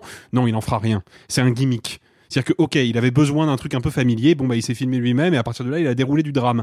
Drame que je trouve, euh, somme toute assez classique. C'est-à-dire qu'on a une relation, un triangle amoureux qui se voudrait un peu subversif, mais qui va jamais vraiment creuser sa subversion, donc qui en fait va rester à la surface des sentiments et du coup ne me passionne pas beaucoup. Et effectivement, dans la forme, bah, ça ressemble pas mal à Maurice Pialat, ça ressemble aussi un peu par instant, euh, plus sommairement, hein, mais un peu à Godard ou à Truffaut. Donc il y a de la nouvelle vague, il y a du cinéma européen d'avant- d'avant-garde là-dedans. Le problème, c'est que précisément, c'était quoi l'objet de tous ces cinéastes qu'on aime ou pas leur travail, c'est pas la question. L'objet de ces cinéastes-là, leur objectif plutôt, c'était de bousculer les conventions. C'était de faire un cinéma qui ressemblait pas à ce que eux appelaient le cinéma de papa, c'est-à-dire au cinéma qui faisait des entrées à l'époque. C'était de proposer une nouvelle manière d'utiliser le médium cinématographique. Bah, Aira il reprend leur esthétique pour me proposer une histoire que je trouve convenue, qui va pas au bout de son idée, qui va pas au bout de son drame, qui fait semblant d'être subversif mais qui l'est pas. Donc en fait, pour moi, c'est un double raté dans le sens où c'est un film qui mobilise de manière très scolaire un- une esthétique bien identifiée mais qui n'est pas capable de soutenir correctement cette esthétique et de se l'approprier pleinement. Donc en ce qui me concerne, c'est un film euh, qui est pas détestable parce que Sophie l'a dit, il y a des jolies idées de cadrage par moment, notamment sur les scènes de sexe qui, je dois le reconnaître, euh, sont plutôt bien filmées, je trouve. Euh, toi, Nicolas, tu reviendras peut-être là-dessus, mais mais moi, je trouve qu'il y a des belles idées là-dedans. Je trouve que le film est plutôt joliment photographié. Enfin, c'est du bel ouvrage, mais c'est du bel ouvrage qui va pas plus loin que du bel ouvrage. Donc c'est 20 quoi. C'est intéressant, je vais te donner la parole Simon dans un instant. C'est intéressant parce que moi, je n'ai pas arrêté de penser dans les références à une autre tentative qui était aussi une tentative ratée et une tentative un peu monstrueuse. C'était le Bertolucci. Euh, The Dreamers, Ah. innocent, qui était une volonté de, re- de réactualiser, parce qu'en plus euh, c'était euh, un film historique puisque ça se passait en 68, donc pour le coup c'était un film totalement référencé avec euh, l'imprimature, le tampon écrit en gros et en clignotant. Euh, je sais pas si vous vous souvenez, c'est un film de 2003 avec Eva Green, Michael Pitt et euh, Louis Garrel. Ouais, mais tu vois, le film avait au moins pour lui de révéler des comédiens. Et non seulement de révéler des comédiens, et puis de tenter quelque chose sur un film d'époque qui parlait d'une libération sexuelle. Enfin, il y avait, le film n'était pas parfait. Mais le film proposait quelque chose. Il y avait de la prise de la risque. part, voilà, et de la prise de risque de la part d'un réalisateur qui était pour le coup, euh, enfin, un, un- réalisateur qui a été un grand réalisateur en tout cas qui est arrivé, euh, qui a fait des, des- des- des- immenses succès qu'on lui connaît euh, de- à la fin des années 80-90. Et là, moi, je trouve que c'est euh, c'est- que tout a été comme si ça avait été tamisé plusieurs fois et qu'il restait plus rien à la fin. C'est-à-dire que cette idée du triangle amoureux, du triangle amoureux toxique, etc., a tellement été remaniée, bavée, re- retravaillée et, et refiltrée, qu'à la fin, bah, dans le tamis, il reste plus rien. Et à part, et je suis assez d'accord avec toi, euh, Alexis, à part finalement, si Ira Sachs avait le désir ou l'envie de parler complètement de lui et d'être sur quelque chose de beaucoup plus introspectif, mais ce qu'il nous reste de ce film et de ses personnages en bout de course, c'est des gens très antipathiques, c'est-à-dire globalement tout le monde est soit odieux, pervers, soit aphasique, apathique pour le mieux. Enfin, en fait, c'est que des personnages qui, interagissent mollement ou de manière désagréable. Tout le monde, hein, ça va jusqu'- jusqu'au personnage de la mère, où à un moment donné, elle a sa fille, c'est la mère de, de- d'Adèle Exarchopoulos, qui a sa fille qui est en dépression sur le lit, qui veut plus jamais entendre parler de ce mec-là. Le téléphone sonne, euh, la mère lui dit Mais tu veux que je réponde? Adèle Exarchopoulos lui dit non. La mère répond, et ensuite elle lui passe le téléphone. Enfin, rien ne va. C'est-à-dire que ce sont que des personnages chiants, pénibles, pervers, et à un moment donné, baignés dans ce truc-là sans avoir aucun propos. Mais, moi, je sors de là et je suis fâché, en fait. Mais un Ce peu réel. Je suis désolée, mais Non. ces espèces d'erreurs-là, moi, je les connais. Non tu mais, vois, mais- genre, non, mais euh, j'esp- j'espère, Sophie, que tu ne vis pas dans un milieu qui, où, où tu n'es entouré que de par, par des personnes soit antipathiques, soit aphasiques. Parce que si c'est le cas, je- je- moi je trouve pas que ça ressemble du tout, que je, je trouve pas du tout que ce soit un cinéma naturaliste. Je Mais trouve qu'au contraire, que c'est un cinéma théorique, mais c'est un cinéma théorique qui ne raconte plus rien de lui-même en fait, qui est complètement vidé de sa substance. Enfin, c'est mon point de vue. Mais Simon. Alors, moi, je voudrais quand même un petit peu qu'on rende un peu justice à Ira Sachs. Je veux dire, euh, quelqu'un comme Alfred Hitchcock, avec Psychose, a quelque part donné une forme au thriller psychologique. Georges Romero invente la figure du zombie. Vous, vous l'aurez compris, il y a des créateurs comme ça qui inventent des concepts et des concepts qui changent la face du cinéma à jamais. Et grâce à Ira Sachs, grâce à Passages, on a désormais le trompe. C'est comme un trouble mais avec des cons. Et Et, et en fait, c'est incroyable. C'est-à-dire, Le personnage principal est une saloperie, mais pourquoi pas On a fait de grands films sur Mmh. des saloperies. Mais c'est une saloperie qui n'a pas de trajectoire. Au début, c'est une saloperie. Au milieu, c'est plutôt un salopard. Et à la fin, c'est une grosse merde. Et euh, à côté de ça, il a. Il a... C'est une évolution. Hein, euh. Non, non, Non, non, mais que- ça, c'est- un dictionnaire des synonymes. Puis c'est- puis c'est- une grosse bête qui va nulle part. C'est-à-dire que ça, c'est le, le- le personnage commence exactement. Oui, non, mais- à la- il termine à la fin exactement là où il a commencé au début. Et il en va finalement ainsi, à part un tout petit peu Exarchopoulos, de tous les autres personnages. Ils font tous du surplace, ils n'évoluent, ils ne changent pas. Et donc là, tout d'un coup, moi, ça me pose un gros problème. J'ajouterais à ça, pendant tout le film, pendant une bonne partie du film, je me disais, mais pourquoi, moi qui ne déteste pas formellement, plastiquement la nouvelle vague, même si j'ai plein de problèmes avec le mouvement, moi qui déteste pas ça visuellement, pourquoi je trouve le film aussi moche? Parce qu'en fait, je pense pas qu'il y ait du Piala, du Godard ou du Truffaut, je pense que dans le film, il y a une idée de la nouvelle vague. Euh, la nouvelle vague, c'est un genre qui se mettait en danger, beaucoup. Et, euh, euh, bah, et- et là, moi, il n'y a pas un seul instant où je sens du danger, en fait. Je suis vraiment, euh, je, je, je suis en train d'avoir droit à une, une petite branlette euh, avec mes chaussons au bout des pieds, quoi. Euh, c'est vraiment pas un film dangereux. C'est, euh, il y, a, y a un truc intéressant, il y a deux trucs intéressants. Euh, le premier, c'est dans les scènes de sexe, alors que je trouve pas bien filmé, mais où néanmoins il y a quelque chose. C'est qu'il y a un, il y a très peu de maquillage et donc tout d'un coup, on voit ce qu'on voit pas si souvent. C'est pas le seul à le faire, Era Sachs, mais ce qu'on voit pas si souvent, c'est quand il y a un moment, il y a une, quand il y a une, une petite fessée euh, snackée qui est mise, ben on voit la peau rougir. Oui. Mais ça, Oui, c'est important. Il y a- il y, a un mouvement de fesses de Ben Whishaw où vraiment après il se relève, il a le cul tout rouge. Ouais, non mais tu sais tout d'un coup voir ça- l'effet. Ça, c'est important, ouais, je suis d'accord. Tu vois, voir l'effet. Ouais, enfin, que- on, en, on en parlait pour Claire Denis et vous disiez que euh, quand ça n'était qu'un motif comme ça l'est Ah ah. dans le dans le film de Claire Denis, eh ben c'était finalement pas très intéressant. Ah ouais, non, mais quand alors, c'est- alors- alors, monsieur. attention, il faut pas, il faut pas se, se planter de combat. Le film de Claire Denis ne, ne fait pas ce que fait Ira Sachs. C'est-à-dire que Ira Sachs, pour moi, à ce moment-là, ce, quand, reprenons l'exemple de Sophie parce qu'il est très pertinent. Que je pensais, le, le cul rougi de Ben Whishaw, on va l'appeler comme ça, c'est un accident de tournage. C'est un truc qui n'a pas Je été suis pas préparé. sûr. Ah, je pense Si. pas du tout que c'est un accident de tournage. Ah, Moi, moi, je je pense- pense- moi, je je pense pas que c'est anticipé et C'est prévu. évidemment pas un C'est accident de tournage, c'est un effet voulu. Moi, je pense que c'est absolument voulu. Ben alors, il va falloir m'expliquer comment on fait pour faire euh, rougir le cul d'un comédien Eh sans ben, faire de raccord. Mets-toi sur le canapé, on va te montrer. On peut montrer ça très vite. Peut-être que c'est. Non, mais Mais je pense que même au son en podcast, c'est rigolo. très honnêtement, si c'est pas un accident de tournage, ça a l'air d'en être un. Ça a l'air d'être un truc de ah bah tiens, euh, là il s'est vraiment passé quelque chose avec Ah son oui, d'accord. Tu veux dire Il ça ne fait pas, ça ne fait pas effet qui te fait wink wink. Regarde, je t'ai fait un effet. C'est pas préparé, c'est pas de l'iconisation, c'est pas de la sublimation, c'est quelque chose qui, Qui peut arriver. naturel. Non mais la mise en Et scène, la mise en scène le travaille bien. Oui, mais qui donne l'impression d'être arrivé et la caméra a vu ce truc-là et l'a capté au bon moment. Ce qui est pas du tout le dispositif de Cardoni qui est très réfléchi, très Oui, oui. pensé, très cadré. Un peu et- démonstratif, oui. Et Mais là, attends, ça devient très démonstratif. et, et Voilà. sur- et surtout, il y a un truc qui est terrible, c'est qu'à mon sens, Ira Sachs, peut-être, euh, peut-être en grande raison, euh, en grande partie euh, du fait de ce que tu as dit, euh, de ce que tu as dit, Alexis, à savoir parce que, bah là, en fait, il faut bien qu'il gagne sa croûte. Il a trouvé un motif, à savoir, oh regardez, c'est une autofiction qui fait plaisir, qui pense-t-il fera plaisir à la critique, mais au final, bah, il déroule des récits qu'il connaît un petit peu. il il a peut-être pas tant de passion que ça à faire ce film, mais le résultat, c'est qu'en fait, le film ne sait jamais ce qu'il veut être. Est-ce que c'est un pastiche, une satire des milieux artistiques? Euh, Est-ce que c'est une étude de caractère? Est-ce que c'est un drame romantique? Euh, Est-ce que c'est juste l'envie de dire tiens moi j'aimerais bien faire une scène de, de sexe avec Zarkopoulos où elle a des Doc Martins Excellente idée. Euh, et et au milieu de tout ça, le pire, c'est que tu te dis qu'il n'a même plus l'énergie ou l'envie, le désir ou la curiosité de voir ce qui fonctionne dans son film, parce qu'il y a quelques scènes de comédie dans le film que je trouve extrêmement réussies, extrêmement acides, très surprenantes.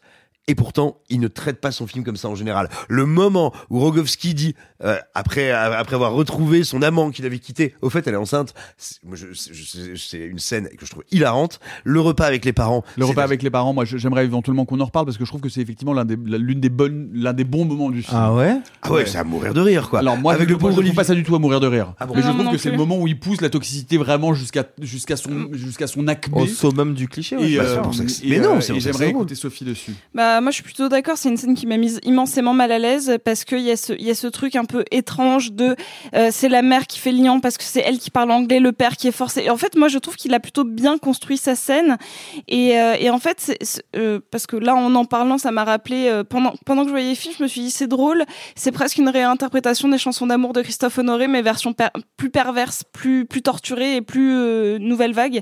Et en fait moi j'aime bien cette espèce d'histoire euh, euh, et qui genre pour moi a son acmé en effet au moment du dîner et du repas de famille où en fait de toute manière on est face que à des personnages qui ont été élevés dans un milieu où on ne peut pas s'écouter on ne peut pas s'entendre qui reproduisent des schémas toxiques et en fait oui je, je dis pas que le film est génial mais moi je pense qu'il les comprend bien ces, ces personnages et le, la scène du repas en fait partie Bah, moi, je trouve que la réaction du, du, du personnage de Rogowski, justement, est un peu cliché. Ah non. Le- le- Non, non, non, non, non, non, Ah non, je suis non. pas d'accord. Non, je suis pas d'accord. Non, non, je trouve qu'au Moi, je trouve que ça, ça monte, il se monte dans toute la splendeur de sa toxicité. Vraiment. C'est-à-dire qu'à un moment donné, il est là, genre, il fait même plus l'effort de faire semblant de vouloir un môme pour d'autres raisons que euh, celles qu'il affiche. Tout, tout en feignant que ça lui. Voilà, tout en feignant que ça lui importe. Voilà, et, et en arrivant et en disant coucou, je suis en retard, je vais prendre une douche. Moi, je suis, mais j'en peux plus, je suis mort de rire. Avec Olivier Rabourdin, qui a un rôle qui est quasi muet parce qu'il doit avoir deux onomatopées. Olivier Rabourdin, faut savoir, c'est le genre de comédien qui est tellement bon que s'il joue une chaise, vous avez envie de vous asseoir. Et, euh, et, et vraiment, moi, qui, qui regarde sa femme, sa fille, d'un air désespéré et qui est là et qui fait ah, ah oui, puis avant vous étiez avec un homme, mais je ah, puis là dis donc, mais Puis il, a- il arrive habillé euh, comme s'il sortait d'un. Comme s'il sortait de la messe. Ouais. Ah oui, non, pardon. Non, oui, le le- euh, Ah bah bien sûr. Et, et voilà, et donc il y a comme ça ces scènes, mais qui sont bien sûr des scènes de toxicité, on est d'accord. Hein, mais où pour moi il arrive à avoir un tempo comique ou à avoir un rire de la gêne. Et où là je trouve que les scènes sont 100% réussies et il y en a très peu. Juste en fait pour moi c'est un film qui, qui est par sa mise en scène je- j'entends tout ce que vous vous dites et je suis d'accord qu'on puisse le ressentir comme ça je suis d'accord avec vous. Sim- simplement moi le film je ne l'ai vécu que comme sur une, une progression de la, du, du narcissisme d'un personnage. Comment il vient contaminer. Et je trouve qu'en fait dans beaucoup beaucoup de scènes il arrive à travailler suffisamment l'emprise du corps sur un autre. Et notamment euh, il y a un acteur dont on n'a pas parlé et euh, qui pour le coup est super qu'on avait découvert dans le lycéen Oui, absolument. Et dans Dustin, un super court métrage aussi. ah bah, je, je te fais confiance, qui s'appelle euh, Erwan Fall. Euh, je- J'espère qu'on prononce bien son nom. Euh, et, et en fait, si vous faites attention à ces scènes-là, quand il est avec Ben Whishaw, mais en fait, ils ont une, une part égale à l'écran. Et en fait, je pense que tout ce qu'on dit qu'il y a Kepoa Fallé, pardon. Fallait, Fallé, ouais. Ke- Erwan Kepoa Fallé. Euh, et ben en fait j'ai l'impression que si on fait attention aux détails, mais le film ne te, ne te donne pas accès, il n'est pas assez euh, chaleureux pour te donner envie de le contempler. Euh, Je, je pense qu'en fait, il y a vraiment une, une vraie erreur, et là je veux dire un point négatif, c'est que normalement, il faut nous captiver un peu pour que, euh, même en tant que, que cinéphile, on a envie d'analyser le film un peu. Sauf que là, le film nous met vraiment un stop en mode, je vais te raconter ma petite vie de réalisateur toxique, et de toute manière, le film, je le fais pour moi. Et je trouve que le film est très égocentrique lui-même. C'est le souci. Si on passe outre ça et qu'on se dit ok je vais analyser un film sur la toxicité je vais regarder comment les images sont construites à partir de ça ça devient un, objet relativement intéressant Moi, il y a, une, dernière question que j'aimerais vous poser euh, pour qu'on éclaircisse ça, euh, parce que vous dites toutes que vous trouvez que les, scènes euh, de relations sexuelles sont plutôt un point positif du film. Il y en a deux globalement, une entre Rogowski et Exarchopoulos et une entre Rogowski et Wishaw. Euh, vous pouvez m'expliquer ce que vous voulez, à quel, à quel endroit vous les trouvez bien? Parce que celle avec Exarchopoulos, elle dure littéralement 20 secondes, et celle avec Wishaw, moi je la trouve, je trouve que c'est vraiment peut-être l'une des pires signes de sexe homosexuel que j'ai vu au cinéma de l'histoire de ma vie. Donc, Pourquoi euh, ah, Parce que je, je- je trouve que. en- en- alors, il y, a- y y plusieurs choses qui me gênent. Euh, déjà, d'une, il y a- un truc qui me gêne, mais bon, ça c'est de l'interprétation, donc euh, ça, ça- ça ne vaut que pour moi. Mais j'ai quand même le sentiment que euh, Rogowski a signé un accord pour avoir le minimum de nudité à l'antenne. Donc, et que lui ne, ne désire et ne fait que filmer Rogowski parce que c'est un acteur qui l'interprète et qu'il désire, et ça, ça, transpire dans sa caméra, dans la façon dont il le voit, mais il n'a pas le droit de le filmer à poil, alors que Wishaw, pff, il a déjà montré ses fesses, il s'en fout. Euh, et donc, on a une espèce de scène un peu lunaire, où en fait, on ne voit que. euh, c'est une scène en plan séquence où on voit Wishaw en train, euh, donc euh, sur le dessus avec ses fesses, et Rogowski en dessous, qui est coupé, où on voit vraiment juste ses pieds à peine, et où il, lui, il essaye de lui mettre un petit doigt dans le trou du cul de temps en temps. C'est, je trouve ça laid. Je trouve, que ça ne transpire pas du tout la passion qui est censée transpirer à ce moment-là. Et je vous révélerai pas le film, mais il y a quelque chose qui se passe entre eux qui fait que ça devrait être fou. Et cette espèce de plan séquence bande mou, enfin, je trouve que c'est vraiment un turn-off total. Alors que j'ai le sentiment, mais encore une fois, c'est mon interprétation, donc vous avez le droit de ne pas être d'accord avec ça, que il, il voudrait justement refilmer la, résur- la résurgence ou la résurrection de la passion, ou en tout cas l'attrait sexuel. Mais je vais te donner la parole, parce que Sophie des grands gestes, je vais te donner la parole. ou en tout cas le- le- l'espèce de, de- magnétisme sexuel que le personnage de Rogowski inflige ou impose à Ben Whishaw. Or, je vois pas ça du tout, je vois vraiment genre euh, une, une- scène filmée avec une sorte de fausse pudeur et qui, qui, qui, ressemble finalement absolument à rien. Mais Sophie, t'es pas d'accord? Non, je suis pas d'accord parce qu'en fait, les scènes de sexe, j'ai vraiment tout basé mon argumentaire sur la perversion. Et, et je pense que. euh, Peut-être de manière un peu cliché, il a montré ce switch euh, du passage euh, euh, avec une femme et avec un homme sur la manière de, de, de montrer l'ascension sexuelle. C'est-à-dire qu'il y a, y a une fois où il est en dessous, une fois il est au-dessus. Sauf qu'en fait, pour Adèle Exarchopoulos, tout euh, le but de sa relation, c'est de euh, créer une dépendance chez elle qui va euh, éveiller son désir. En fait, il va, il va nourrir son propre narcissisme en la faisant la, la supplier, le supplier entre guillemets d'avoir des rapports sexuels avec elle. Enfin, vraiment, il y a un truc d'ascension où donc c'est pour ça que elle, elle est en dessous et elle lui fait croire qu'elle a envie de se faire dominer par lui. Et en fait, dans l'autre scène, on a justement cette espèce de de- de- d'inversion où en fait, il va se mettre sous Ben Whishaw. Pour moi, c'est, en effet, ton analyse sur euh, la nudité à l'écran est complètement plausible, mais pour moi, il lui fait croire que ça y est dans la relation, il peut réavoir une place d'ascendant. Il fait croire à son partenaire que potentiellement il peut réavoir une place euh, au moins égale, si ce n'est l'inverse, ce qui n'est jamais le cas dans ses relations avec Adela Xarchopoulos dans les scènes de nudité. C'est mon interprétation. Elle est peut-être complètement fausse, mais je la trouve cohérente sur les parcours des personnages. Passage ou Passages d'Aira Sachs avec euh, Franz Rogowski, Ben Whishaw et Adèle Exarchopoulos. Est-ce que vous êtes plutôt plan à 3 ou 5 à 7 Euh, bah, vous pouvez nous le dire comme d'habitude dans les commentaires sur. a nos vraiment envie de le savoir Bah, comme vous voulez. Ou si vous voulez, on peut, on peut l'écrire sur, euh, sur, des, sur des papiers qu'on anonymise, ensuite on tire. Ah, on, voilà. on, on- on fera ça, mais pour un autre jeu plus tard. Et non, ce n'est pas ce à quoi vous. Non, non, ah merde, et là ça paraît bizarre. Bon, allez, d'une jeunesse à l'autre, deux salles, deux ambiances. Avec How to Save a Dead Friend, la réalisatrice russe euh, Maroussia euh, Sirechkov-Kaya livre un documentaire euh, qui est pour le coup véritablement une expérience unique, politique, poétique et à la fois terrifiante de tristesse. Ce film, qui a été donc filmé sur une période de 12 ans, est un film documentaire et euh, un portrait euh, de son amant, de son mari, de son confident qui s'appelle Kimi, et à travers lui, euh, d'elle-même et de toute une jeunesse russe qui est muselée, enfermée, agressée par le pouvoir et qui sombre dans l'auto- dans l'autodestruction et la toxicomanie. Et c'est avant tout et surtout peut-être un tombeau pour Kimi, qui est décédé d'une overdose en 2016.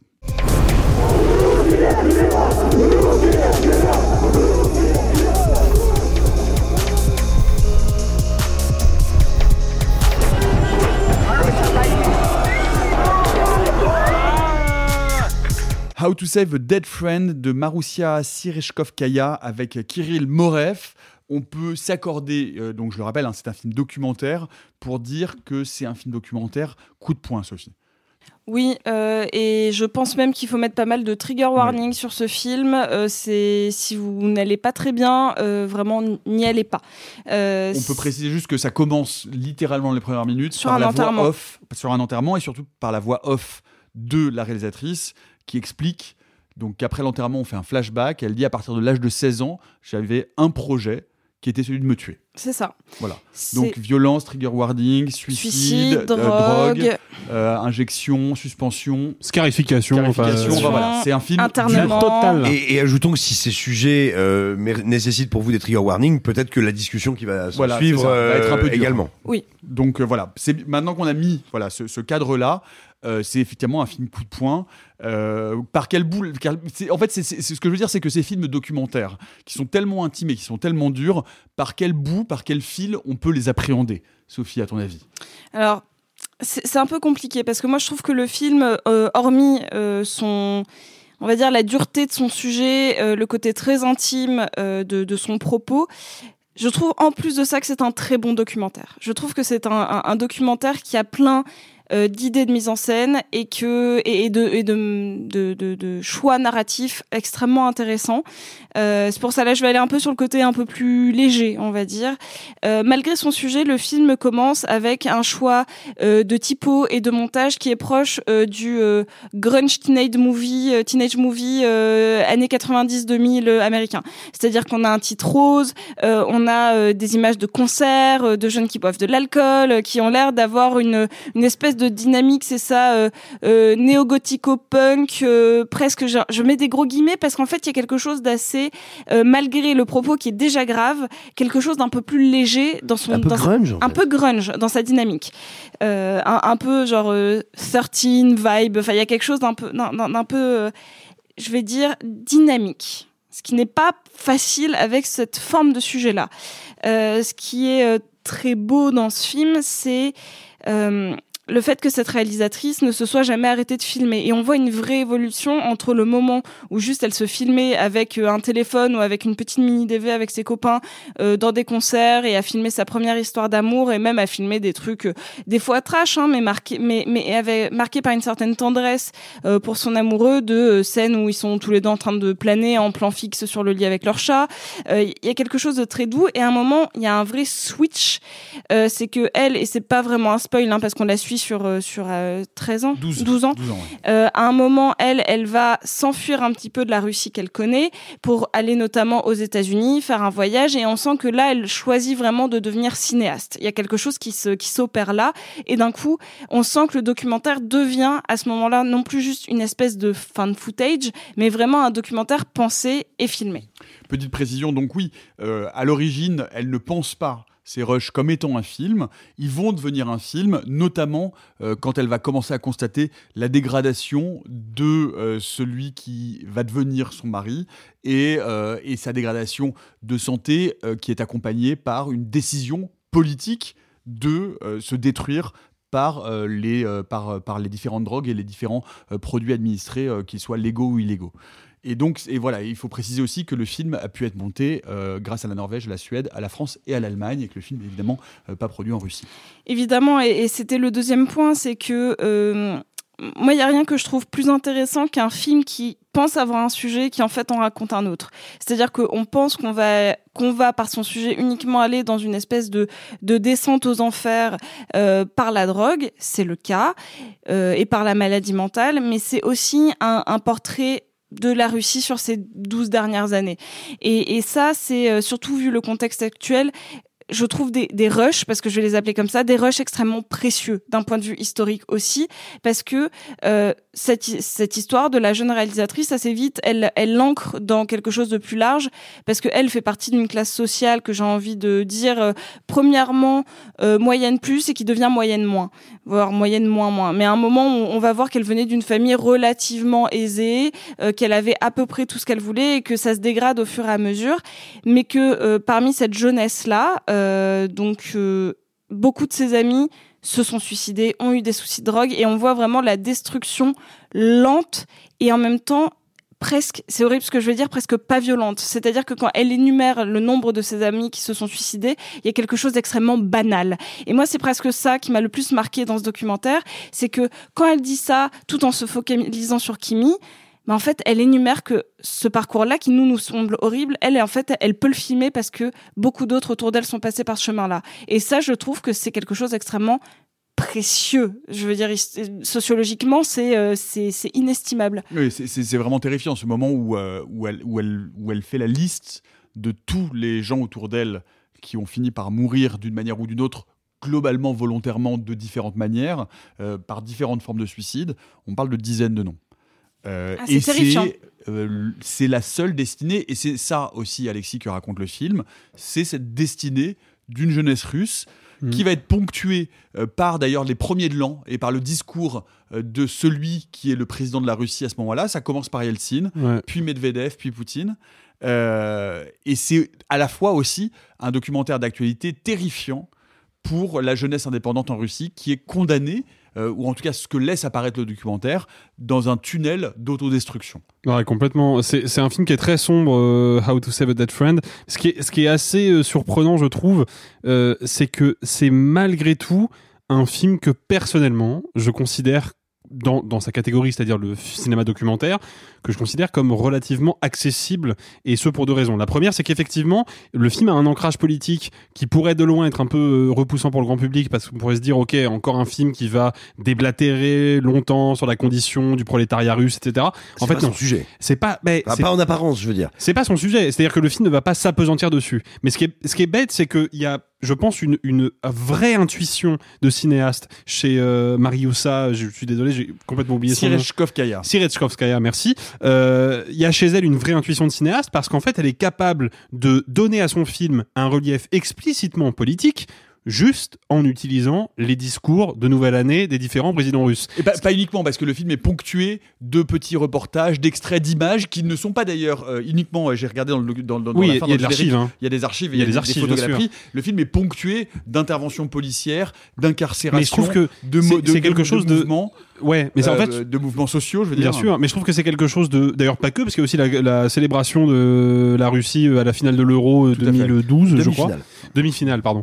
Euh, mais il y a, il y, a, il y a, en fait, une intuition de cinéaste que je trouve très belle, c'est que juste par des juxtapositions de montage assez élémentaires, assez rudimentaires même, bah, en fait, elle arrive d'un seul coup à mettre en parallèle une histoire fondamentalement intime et individuelle avec une grande histoire collective, qui est celle de la jeunesse russe, qui est en totale perdition, en totale perte de repères, qui n'a, pour ainsi dire, plus aucun débouché professionnel, plus aucun avenir, et qui donc bah, va se réfugier dans les plaisirs de l'instant, c'est-à-dire dans l'alcool, dans la drogue, mais qui fondamentalement est traversé par un mal-être hyper puissant. Et moi, je, je m'en une suis partie rendu- de la jeunesse russe, hein, je te Oui, une partie, mais une partie oui, de la jeunesse russe qui n'est pas en accord avec le projet politique. Bah, c'est sûr que les, enfants et petits-enfants des oligarques Voilà, n'ont pas cette, euh, cette vie-là. Ça, c'est évident.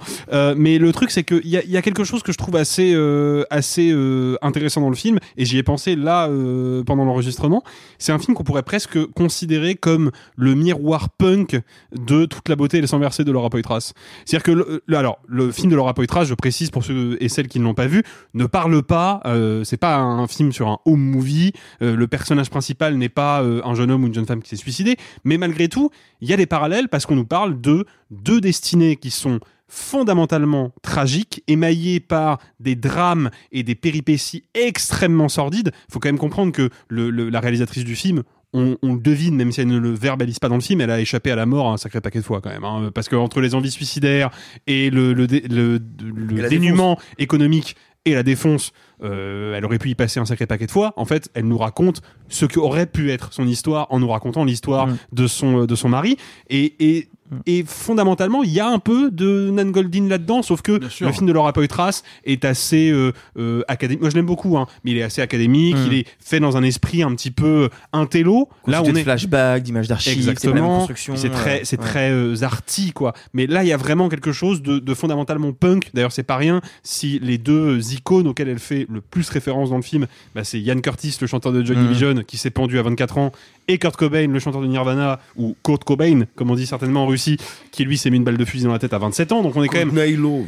Il y a quand même l'idée que il y a quand même là d'ailleurs ils écoutent du Courtenay Ouais, la bande son, la bande son est extrêmement importante. Ouais, bien Euh, sûr. elle vient ponctuer, elle vient. Mais il y a, y l'idée, il y a l'idée quand même d'une d'une jeunesse, parce que ça, pour nous euh, public euh, français, c'est peut-être un peu compliqué à comprendre de prime abord, mais c'est l'histoire quand même d'une jeunesse qui grandit avec des icônes qui sont des icônes destroy, des, dans, le- dans le pur héritage du punk, qui pour la plupart sont morts jeunes de d'overdose ou de suicide, parfois les deux, et euh, ces icônes-là ne sont pas des icônes russes. C'est-à-dire que c'est là aussi où se joue la perte de repère de cette jeunesse-là. C'est que c'est une jeunesse qui fantasme un imaginaire euh, hors des frontières de la Russie parce que précisément la Russie n'a plus rien à leur offrir et même pas des repères culturels dignes de ce nom quoi. Donc il y a vraiment quelque chose de je pense que c'est un film qui dit beaucoup de euh, de la jeunesse russe d'aujourd'hui mais c'est aussi et il faut bien insister là-dessus, c'est avant tout un récit intime d'une situation dramatique qui n'a pas trouvé de résolution positive.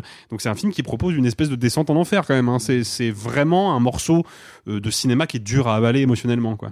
Je, tiens à rappeler, juste pour la, pour, pour la précision, pour la référence, que Toute la beauté et le sang versé, qui est le documentaire de Laura Poitras sur Nan Goldin. Nan Goldin, on en avait parlé d'ailleurs ici, c'est une photographe euh, qui a filmé, qui a photographié pardon, beaucoup de choses, et notamment son entourage. Et euh, elle, a, elle, a, elle a photographié son entourage à l'époque du sida, de l'héroïne et de ses amis qui se piquaient, et de cette descente euh, d'une certaine jeunesse radicale plutôt new-yorkaise euh, dans les années 80-90, puis la crise des opioïdes dans les années 2000. Mmh. Voilà, elle a, elle a documenté tout ça avec une, une photo très réaliste et bouleversante. Enfin, moi, Nal Goldin, je, je la tiens comme étant l'une des plus grandes photographes euh, euh, contemporaines à l'heure actuelle.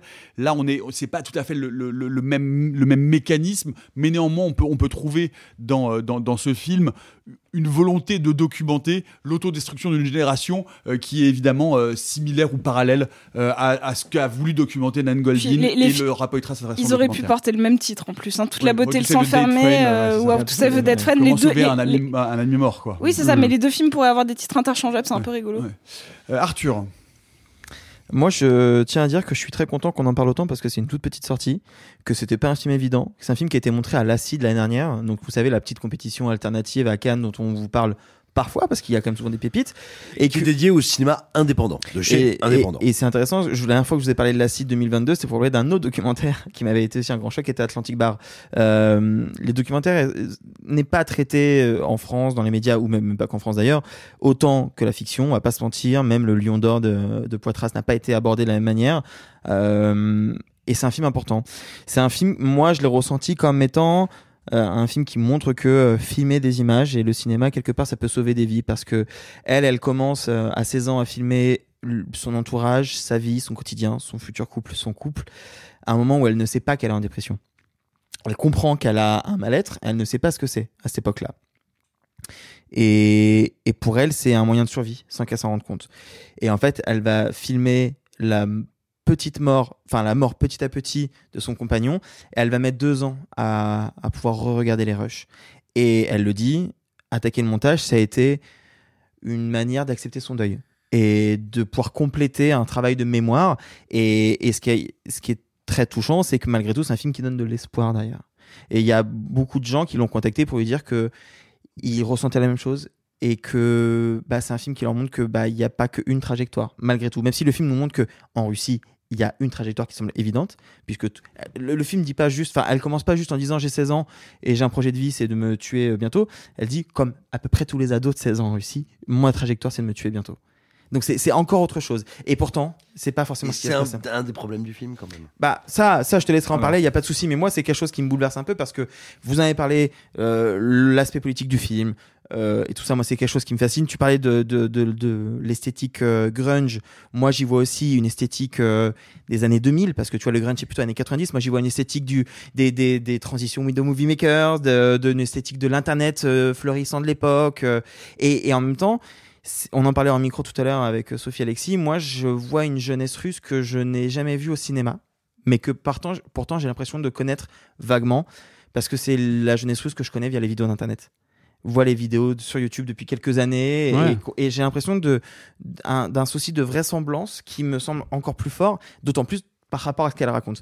Euh, je trouve que ce geste de je filme mon quotidien au départ pour m'amuser et en fait je me rends pas compte que je suis en train de documenter et un, tra- et un trajet de vie qui est fort et un changement politique majeur chez la jeunesse, qui est extrêmement beau. C'est toujours très fort aussi quand on voit quelqu'un qui se filme, enfin, dans la durée, quelqu'un qui commence ado et qui finit adulte, qui n'a plus les mêmes raisonnements, qui n'a plus les mêmes problématiques, qui ne vit plus dans la même société et qui n'est plus perçu par la société de la même manière vu qu'elle n'est plus la même personne.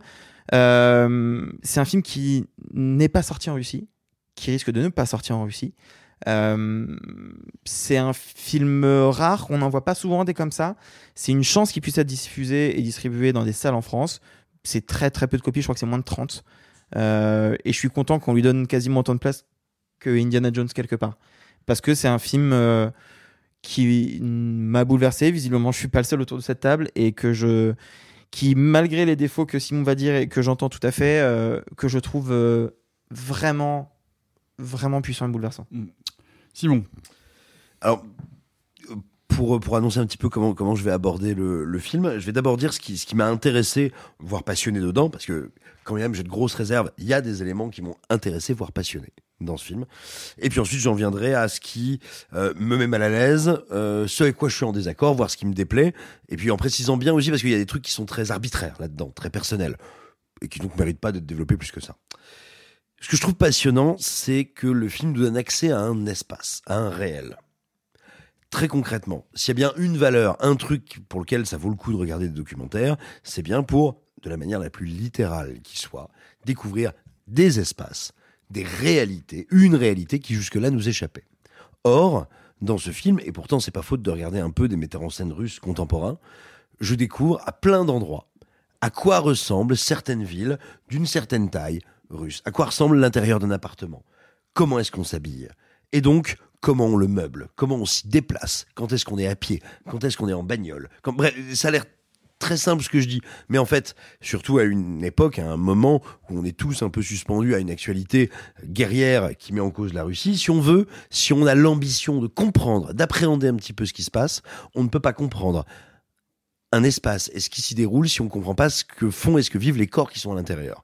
Ce film me donne plus à comprendre et à voir de, de, de- des humains en Russie que beaucoup, beaucoup de films de fiction ces dernières Mhm. années. Ça, je trouve ça assez passionnant Tout à fait d'accord. et très intéressant, d'autant plus que ça le fait sur plusieurs années. Et tout d'un coup, mélanger des, euh, des extraits, euh, on va dire, de reportages ou de, de, de, de données télévisées, mais pas de données télévisées que nous, auxquelles nous on a accès, occidentales, de données télévisées russes, et d'espaces publics, d'espaces extérieurs, filmés par la cinéaste. Ça, c'est passionnant. Ça, c'est vraiment extrêmement intéressant. Et effectivement, j'ai l'impression d'être immergé dans ce pays bien plus puissamment que je ne l'ai été par beaucoup d'autres films russes contemporains. Voilà. Donc ça, c'est vraiment un truc que je voudrais, que je voulais poser d'abord parce que vraiment, ça, ça m'intéresse énormément. Ensuite, c'est aussi un film qui nous donne à comprendre que la Russie n'est pas un bloc. C'est important quand même. Enfin, encore une fois, ça a l'air tout con, mais il faut le répéter. Euh, que ce soit les gens qui sont pro-russes et qui expliquent que c'est un pays qui a tout compris, ce merveilleux pays viriliste qui sauverait euh, euh, l'Occident, ou que ce soit des gens qui nous expliquent que euh, ce sont les nouveaux nazis. Dire, voilà, rappelons-nous que ce pays n'est pas un bloc et que même de mauvais chanteurs avaient l'intelligence de, de nous dire que les Russes ne mangeaient pas leurs enfants. Euh, et puis après, moi, j'ai un problème avec déjà la forme du film. À titre très personnel et très subjectif, je suis en général assez insensible, voire particulièrement rétif à ce que j'appellerais les maelstroms d'images d'autofiction. Euh, je ne sais pas toujours comment les recevoir. Je n'aime pas forcément les recevoir. Euh, J'ai un problème, c'est-à-dire qu'elles sont à la fois euh, évidemment réelles et pourtant évidemment retravaillées. Et plutôt que de m'intéresser, moi, ça crée chez moi un mouvement de défiance. Donc j'ai très souvent dans le film un mouvement de défiance. Après, sans rentrer dans le détail, à titre personnel, euh, je, je, je- j'ai des proches qui ont ou ont été dans des situations suffisamment voisines de tout ça pour moi ne, ne, ne pas désirer m'y confronter sur un écran. Voilà. Mais ça, euh, c'est pas pas un reproche que je fais au film. Euh, néanmoins, j'ai un vrai gros problème avec le film euh, et que je mettrai pas sur, euh, que je vais pas attribuer à une insincérité de sa réalisatrice. Euh, plus à sa jeunesse, hein, tout simplement. Mais qui a un vrai problème, c'est que quand on voit le film, on peut avoir l'impression que ça parle de la jeunesse russe. Ce qu'on voit dans le film, ce n'est pas du tout ce que vit la jeunesse russe. Au contraire. C'est bien pour ça que le régime de Poutine tient. C'est bien pour ça que ça se passe bien. C'est bien pour ça que à, euh, Moscou, il y a quelques jours, même avec l'annonce de Wagner arrivant, il a, ça n'a pas bougé d'un pet. C'est parce qu'il y a quelque chose qui rend le film passionnant, mais qui n'est pas ce que le film dit.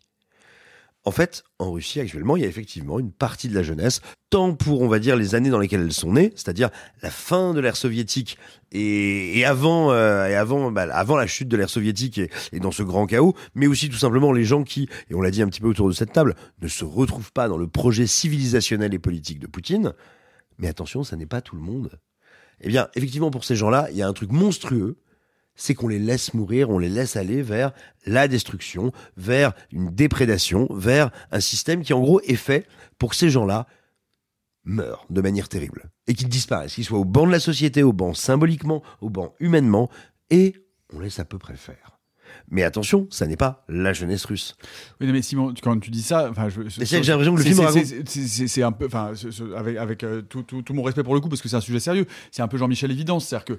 euh, Ah bah non. et- mais, mais le, Bah le non, film, le film, le, le film, le non mais non, non, mais justement, j'ai repris Alexis quand il parlait de la jeunesse russe. Je veux dire, personne ne peut imaginer à aucun moment, quand on réfléchit à la notion de ce que c'est que la jeunesse, de parler pour toute la jeunesse. Enfin, je veux dire, c'est évidemment pas mais alors- un film qui prétend parler pour toute la moi, jeunesse. je moi, je n'ai- parler pour une certaine forme de jeunesse, qui est une forme de jeunesse en rébellion et qui, pour le coup, enfin, je veux dire, le, le film ne prétend pas être euh, universaliste et de dire, regardez, je suis en train de vous montrer euh, le sort de tous les Alors, jeunes en bah, Russie elle- aujourd'hui. Quand elle, elle commence ce documentaire, Moi, j'ai on pas- comprend qu'elle parle pas de tous les jeunes russes, Moi, elle j'ai parle- pas elle parle de dit tous les russes l'impression qu'elle que Non, connaît. mais alors, attends, alors, moi je n'évalue pas comment le film est un reçu. ou sera- socioculturel. Moi je n'évalue pas comment le film est ou sera reçu. J'évalue ce que je- moi je reçois du film.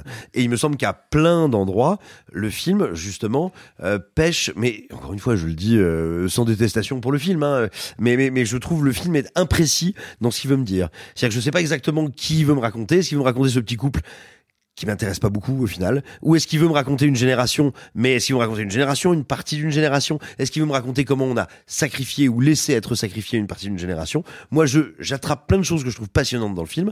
Je trouve qu'à plein d'endroits, à plein d'endroits, il manque manque un tout petit peu d'affûtage et C'est compliqué hein, sur des images Ouais, d'archives je- je aussi trouve- je intimes, trouve- tu je- vois. je- je trouve- je le trouve d'une. ah bah En fait, fallait pas les utiliser alors si c'est Oui, non, mais c'est que t'as un problème avec le projet initial quelque part. C'est ce que tu Ah bah, disais. pour, en pour le coup, euh, c'est ce qu'il a dit. Oui, c'est ça, mais c'est ça. Je dans le sens de je Simon, hein, c'est ce qu'il a dit. c'est ce que je vous dis, je C'est ce que t'as dit en amont. je, je vous dis, moi, je, je, c'est un, c'est un matériau de base qui me semble piégeux et imparfait pour faire ce que veut faire sa réalisatrice.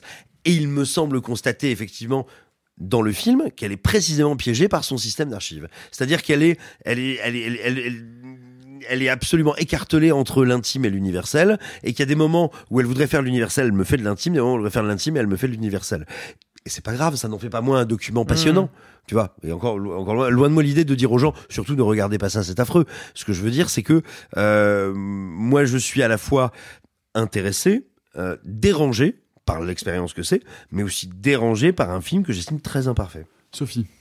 Euh, bah, je pense qu'on peut faire un petit euh, pour conclure. Euh, pour conclure, moi, je vous encourage à aller voir le film parce que c'est un film qui a plein de strates. On peut le voir comme la progression d'une jeune femme, le combat contre, comme tu l'as très bien dit, Arthur, le combat contre sa propre dépression. Comment elle a réussi à inclure son presque j'ai envie de dire son âme sœur parce que ça évolue tout le long mais en tout cas l'être qu'elle aime le plus comment au final il a co-réalisé le film avec elle et comment elle lui rend hommage aussi comment lui malgré pas mal de soucis, il a réussi à avoir une place dans ce documentaire et, et leur histoire devient éternelle et ça je trouve Mm. ça très beau.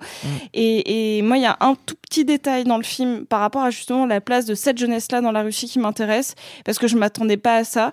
C'est un moment lui alors qu'il est euh, en désintox, ce qui arrive pas mal de fois et tout ça et il dit euh, c'est fou mais euh, quand j'étais petit euh, je voulais être président. Et en fait et c'est bête mais je, je- sur le moment je me suis dit mince cette jeunesse pense qu'elle a potentiellement accès au pouvoir. Même enfant, genre, c'est un truc qu'on laisse espérer aux enfants. C'est c'est stupide comme réflexion parce que c'est pas le fond du, du, du, du film, mais euh, je trouve que c'est par, c'est par l'anecdotique qu'elle arrive à faire quelque chose de très large et de très grand.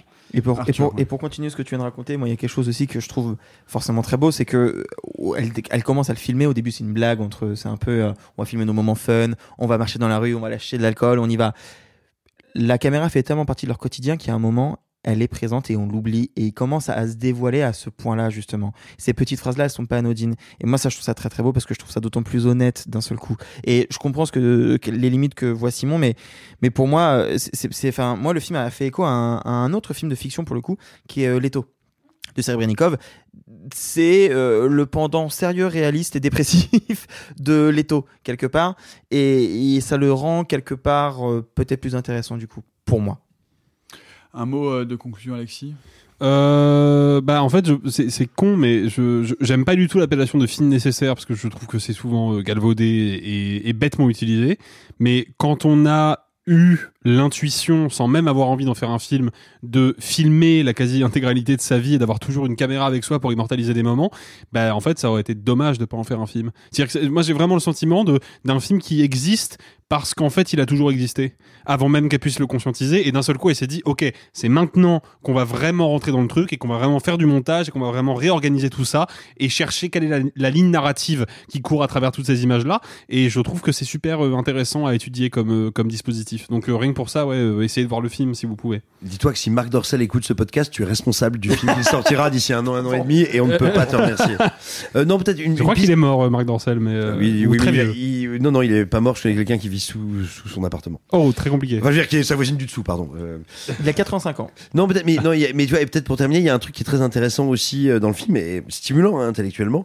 Euh, How to Save a Dead Friend. Selon comment on interprète le titre, est-ce qu'il est question de sauver son ami Kimi Tu vois, est-ce qu'il est question via ce film de sauver, d'apporter du salut, euh, euh, une, tu disais une immortalité, une éternité à son âme, ou alors est-ce que ce qu'elle nous dit aussi en creux, c'est que Kimi, sa vie, son chemin de croix, son sacrifice et ultimement sa mort, l'ont sauvé elle Mm. ben, C'est deux lectures différentes qui sont Enfin, voilà, ça vaut le coup de se... quand vous allez voir le film, posez-vous la question là-dessus.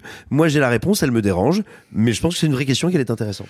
Ouais, et, pour, pour, pour rejoindre ce que tu disais, je, je trouve que la, la vertu documentaire de ce film est effectivement euh, importante aujourd'hui dans les circonstances euh, politiques euh, et guerrières que, que l'on connaît, parce que c'est effectivement montrer comment ces personnes, qui sont euh, nos alter ego d'une certaine manière, vivent dans ces contextes-là, quelles peuvent être leur vie d'une certaine partie de ces personnes-là, dans lesquelles on peut se reconnaître, euh, notamment euh, par la défiance du pouvoir en place, euh, quelle qu'elle soit, et même si leur défiance à eux n'a rien à voir avec la défiance qu'on a à nous, on se dit qu'on serait du même côté de la barrière, et cette, cette, euh, cette piqûre, pour faire un jeu euh, de mots très douteux, de réalisme, non mais enfin je veux dire vraiment, je la trouve vertigineuse, et ça a fait rétrospectivement euh, vraiment prendre conscience de ce qu'est, ou de ce que sont, ou d'ouvrir une micro-fenêtre sur ce que sont ces enfers, non pas seulement uniquement de la guerre, mais du quotidien dans cette dictature et sous ces pouvoirs autoritaires. Et donc, je voudrais vraiment, euh, j'imagine, et je le, je le dis euh, volontiers au, au- au nom de toutes et tous autour de ce micro, avoir une pensée émue pour ben, tous les gens euh, et toutes les personnes en Russie, en Ukraine, en Tchétchénie, en Biélorussie ou dans les anciennes républiques soviétiques qui souffrent si cruellement de ces dictatures et de la répression et, et, et qui, qui peuvent parfois, de temps en temps, pourquoi pas, tirer par Internet des petits espaces de liberté. Et voilà, enfin, je- moi je trouve que ce film, effectivement, pour reprendre ce que disait Alexis, euh, en nous ouvrant cette micro-fenêtre-là, nous fait prendre conscience de la réalité euh, de gens qui pourraient être nous euh, dans, un autre, dans une autre version euh, de l'univers. Enfin bref, et je trouve ça toujours assez vertigineux et je trouve ça puissant et important. Moi, un, tout petit mot pour conclure, ça va paraître très débile et assez facile, mais le film sort dans très très peu de copies.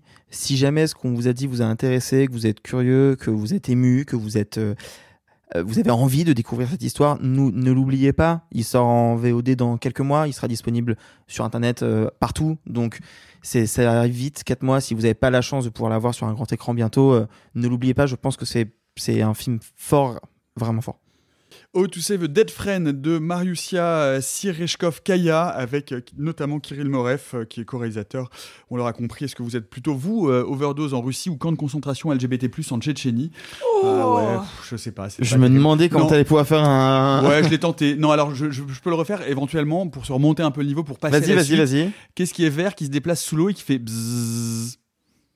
Un sous-marin? Ruche. Un sous-marin ruche. Waouh. je pensais que C'était la blague de la semaine. Mais c'est marrant, je pensais que ton séjour à mon cul avait un peu calmé tes ardeurs. Et Ouais, euh, Tu sais, on s'éclate vraiment dans mon cul. Yes. Euh, on va repasser aux actualités.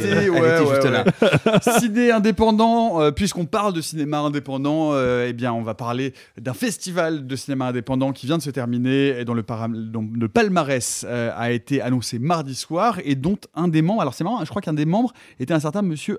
Attends, monsieur Gros Gros, Gros quoi? Rioux. Mais Simon, Rioux. non, Gros c'était toi? Moi Ouais, ça fait une semaine un peu rude. Absolument, j'ai j'ai eu l'honneur de faire partie euh, du jury de la presse, absolument. Et donc euh, à ce titre, nous avons remis deux prix. J'y reviendrai. Le Champs-Élysées Film Festival, tu l'as dit, c'est le cinéma, le, fes- le cinéma, Nah. le festival du cinéma indépendant. Ouais, la soirée de clôture était hier. C'est le festival du cinéma indépendant, tant américain que français. On y rencontre des films qui sont bien, des films qui sont inédits sur le territoire français, mais aussi des avant-premières, des masterclass, des courts-métrages et, et, il faut le noter, c'est très rare également, des moyens métrages. Il y a peu de, il y a peu de festivals qui les mettent en avant. Euh, voilà, tout ça pour dire que c'était une, une sublime édition. Je vous en ai très peu parlé parce que, étant dans le jury, bah, j'allais pas euh, tweeter comme un cochon, euh, ni, euh, ni vous dire plein de choses à ce micro. Néanmoins, euh, quelle belle expérience. On y a, on a pu notamment y voir le nouveau film de Paul Schrader, euh, de Master Gardener, qui, euh, bah, dont on vous reconnera tout bientôt. Et surtout, voilà, pour vous dire un petit mot du palmarès, nous, du jury presse, euh, nous avons primé, une fois n'est pas coutume, et alors qu'on on pensait plutôt être parti pour, pour primer de la fiction, eh bien, nous avons primé deux documentaires. Et Mhm. alors, je refais une parenthèse, c'est très beau et très important que des festivals mélangent dans leur sélection de compétition animation, documentaire et fiction classique, justement pour rappeler que tout ça, c'est le cinéma. Amen. Ils ne sont pas, il n'y a pas de, il y a pas de sous-catégorie, etc. Bref. Et donc nous avons primé, nous avons primé deux films euh, documentaires, tant dans la sélection française que la sélection américaine. Dans la sélection française, Est à limite, dont on vous parlera Ah là quand là il là. arrivera euh, dans les salles, qui est un petit peu la réponse euh, à la damante, quoi. Dites-vous que euh, c'est un petit peu comme euh, comparer euh, Bambi et Massacre à la tronçonneuse. Il y a un des deux qui parle un peu plus fort du, du réel et de son, Juste pour- de sa rugosité. Pour repréciser Simon, euh, quand Sur tu la le- Damante. voilà, c'est C'est c'est le film de sur Nicolas- la Damante, sur la Damante. sans E, Et de Nicolas Philibert et c'était l'ours d'or à la dernière Berlinale. Et c'est un documentaire dont nous avons parlé ici Voilà. et qui parle d'une péniche sur la Seine Voilà. qui est un centre d'accueil pour personnes avec des troubles psychiatriques. Et qui, et quitte à t'interrompre pour faire une parenthèse, euh, et ta limite était à la CID cette année. Absolument. On en parlait juste euh, il y a quelques minutes, voilà. Absolument. Et donc, Est à limite est un documentaire qui euh, nous euh, nous place, euh, on va dire euh, vraiment au basque, côte à côte avec un un, soignant de de, l'hôpital psychiatrique de Clichy. Et c'est un des films, je pense, les plus radicaux, humains, dignes et, sidérants que j'ai vu, euh, tant sur le système hospitalier que sur la question particulière de la psychiatrie. Et c'est un film qui a cette, euh, ce talent incroyable, en fait, de donner envie de commun et de collectif. C'est-à-dire qu'on sort pas en se disant, oh, je vais faire un tweet pour dire que c'est pas facile, hein. Puis, euh, puis je vais retweeter, euh, je vais retweeter un soignant, tiens. Non, on ressort en se disant, euh, qu'est- qu'est-ce que je pourrais faire exactement? Comment ça se passe? Tiens, c'est notre. En fait, il y a quelque chose de moi, il y a quelque chose de nous. C'est un peu, voilà, c'est un film sur le commun. C'est très important. Et puis, et puis, et puis, dans la sélection américaine, nous avons primé Kokomo City, euh, qui est un, un, un documentaire choral absolument euh, incroyable, euh, qui tout simplement va suivre, non pas le quotidien, c'est pas le terme, va suivre les monologues croisés de euh, plusieurs femmes trans afro-américaines euh, sur quelques mois. Et, et tout simplement, c'est un truc absolument sidérant parce que euh, c'est un film où il n'y a pas de commentaires, il n'y a pas de carton, il n'y a pas de voix off qui vous dit et maintenant nous rencontrons machin, machine, truc bidule, nous sommes là, nanana. On ne connaît pas les questions que leur pose euh, l'autrice du documentaire, mais par la grâce du montage, par la grâce de la mise en scène, du mixage, enfin et vraiment de l'articulation du film, euh, on va réussir à comprendre comment ce personnage qui a l'air incroyablement poseur a un discours terriblement construit et une acuité quant à, quant à son quotidien qui est génial. Comment ce personnage qui semble être euh, le plus, euh, le plus euh, archi- construit euh, intellectuellement et on va dire d'un point de vue académique est peut-être finalement celle qui a le plus à nous dire émotionnellement. Bref, c'est un, une espèce de galerie de témoignages qui est complètement, euh, complètement délirante dans la forme, brillante dans le fond et, et qui n'a à peu près aucun équivalent dans le cinéma contemporain. C'était une très belle édition du Paris Champs-Élysées Film Festival et on leur dit à l'an prochain. Et vous pouvez retrouver évidemment toute euh, la sélection et le palmarès sur leur site. Et on vous mettra ça euh, également dans des liens quelque part euh, si vous allez les retrouver, parce qu'on les cache bien, nos liens. J'ai une question très rapide, Simon. Euh, et ta limite a un distributeur, il va sortir en France? Est-ce que c'est le cas de, de- du, du film également, également, il a un distributeur français. A priori, il est bien parti pour une sortie salle. Donc, euh, on vous en recausera au moins en bref, rapido, au moment de son arrivée, pour que vous puissiez en savoir un peu plus. Du nouveau pour nos amis d'outre-Québec qui aiment la Batavia?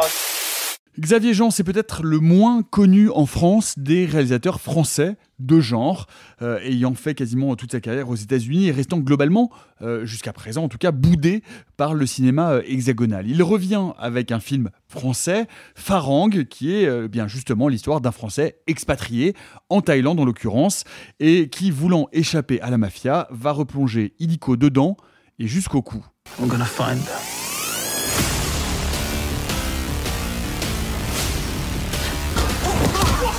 Do you know this little girl?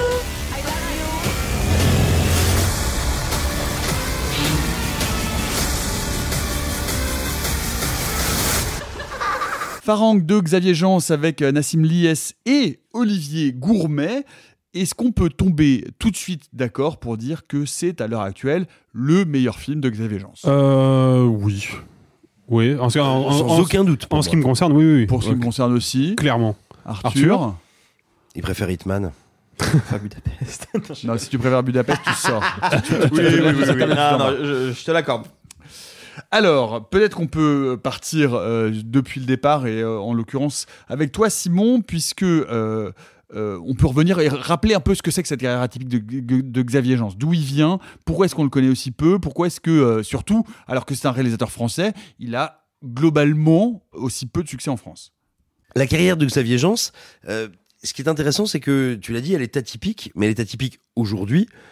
Et c'est paradoxal parce qu'il y a euh, 30, 40 ans, c'eût été au contraire une carrière typique. C'est la carrière de quelqu'un qui commence comme assistant, qui va commencer comme assistant sur plein de tournages, notamment sur des films de Ringo Lam avec Jean-Claude Van Damme. Et un de Choyark aussi. Oui, et de, oui, absolument, et de Choyak, mais en tout cas voilà, qui va commencer petite main sur les tournages, sur les plateaux, qui va monter en grade, qui à un moment va se faire repérer, va avoir l'occasion de devenir réalisateur, et qui, réalisateur, va essayer, à l'exception du tout début de sa carrière, mais je vais y revenir, va essayer, film après film, de complexifier, d'augmenter en, euh, en ambition, et donc qui a un véritable rapport d'artisan, d'orfèvre, de type qui apprend en partie sur le tas, en tout cas qui apprend par la pratique de son art. Et ça, c'est quelque chose qui le rend immédiatement attachant. C'est quelque chose qui est sensible quand on voit sa carrière. Mais moi, c'est un truc qui m'a longtemps échappé. Pourquoi? Eh ben, tout simplement parce que quand arrive son premier long métrage, Hitman, moi, je suis adolescent. Euh, à l'époque, et en- encore un peu aujourd'hui, mais beaucoup plus à l'époque, les adaptations, les adaptations de jeux vidéo sont souvent, euh, on va dire, euh, mongoloïdes, euh, faites à la va comme je te pousse, et, et vraiment, elles sont pensées pour, euh, euh, vraiment pour, pour, pour distraire euh, les, les gens dans le coma, quoi. Et c'est- Excuse-moi, j'ai tiqué quand t'as dit Hitman parce que pour moi son premier c'était Frontière. Mais Oui. je viens de vérifier, Non, les non, deux sont sortis la même année. Je, c'est- pas. oui, c'est compliqué. Alors, justement, c'est pour c'est ce que j'annonçais voilà, tout à l'heure. C'est que il va, euh, en gros, ça va se jouer bah, de par tout simplement l'organisation des tournages, de la distribution, etc. Son premier film, c'est Frontières, mais le premier qui sort, c'est Hitman. Ah. Et il a donc, fait Hitman pour pouvoir obtenir une meilleure distribution pour Frontières. voilà. Et donc, euh, et, et Frontières est, on va dire, un authentique film bis, fait avec des moyens de film bis, Avec Estelle Lefébure. Ah, euh, et Samuel Le Bihan. Ce que j'allais dire, ça me le bien. Ah, ah, mais il y a bien Estelle Lefébure. Oui, oui, bien sûr. et. Samuel Le Bihan. Il y a les deux. Il y a les deux. Ils sont les deux. Il y a Samuel film. Le bien. Donc, bref, ce que je veux dire, c'est que son début de carrière est comme ça un petit peu chaotique, un petit peu étonnant. Et pour l'ado que j'étais, moi, j'a- j'arrivais pas du tout à voir comment ça s'articulait. Et, et vraiment, Xavier Jans, je pense, a commencé. euh, enfin, pas je pense, j'ai l'impression à commencer avec des films euh, qui étaient soit trop ambitieux pour euh, ce qu'il pouvait faire à ce moment-là, soit pas assez par rapport à la- à l'ambition qu'il avait euh, qu'il avait atteinte. Et puis.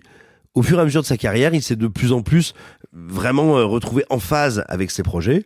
Euh, c'est le cas maintenant depuis euh, deux trois films. Et là, avec Farang, c'est absolument incroyable. Farang, comment est-ce que c'est possible? Farang, c'est un film donc sur un expat français qui va euh, bah, app- apprendre aux gens à roter des dents à travers le monde. Et, euh, et tout bêtement, c'est possible parce que euh, Jean a travaillé sur Gangs of London.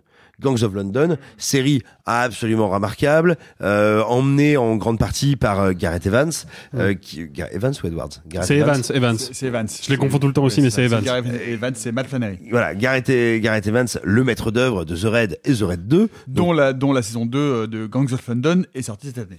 Absolument. Donc voilà, euh, il, a, il a pu travailler à ce projet, euh, ce projet qui est un petit peu, si vous voulez, euh, pour dont le but, la philosophie, ce serait faire se rencontrer euh, la création euh, des andouillettes quadruple A et du patinage artistique. Et donc, tout simplement, il a eu l'occasion de travailler avec quelques-unes des plus grandes équipes de cascade, de chorégraphie de combat et quelques-uns des plus grands artistes martiaux en activité. Quand je dis artistes martiaux, je dis bien artistes martiaux et pas stars euh, visibles tête d'affiche. Je veux dire vraiment des gens qui travaillent de la cascade comme un art.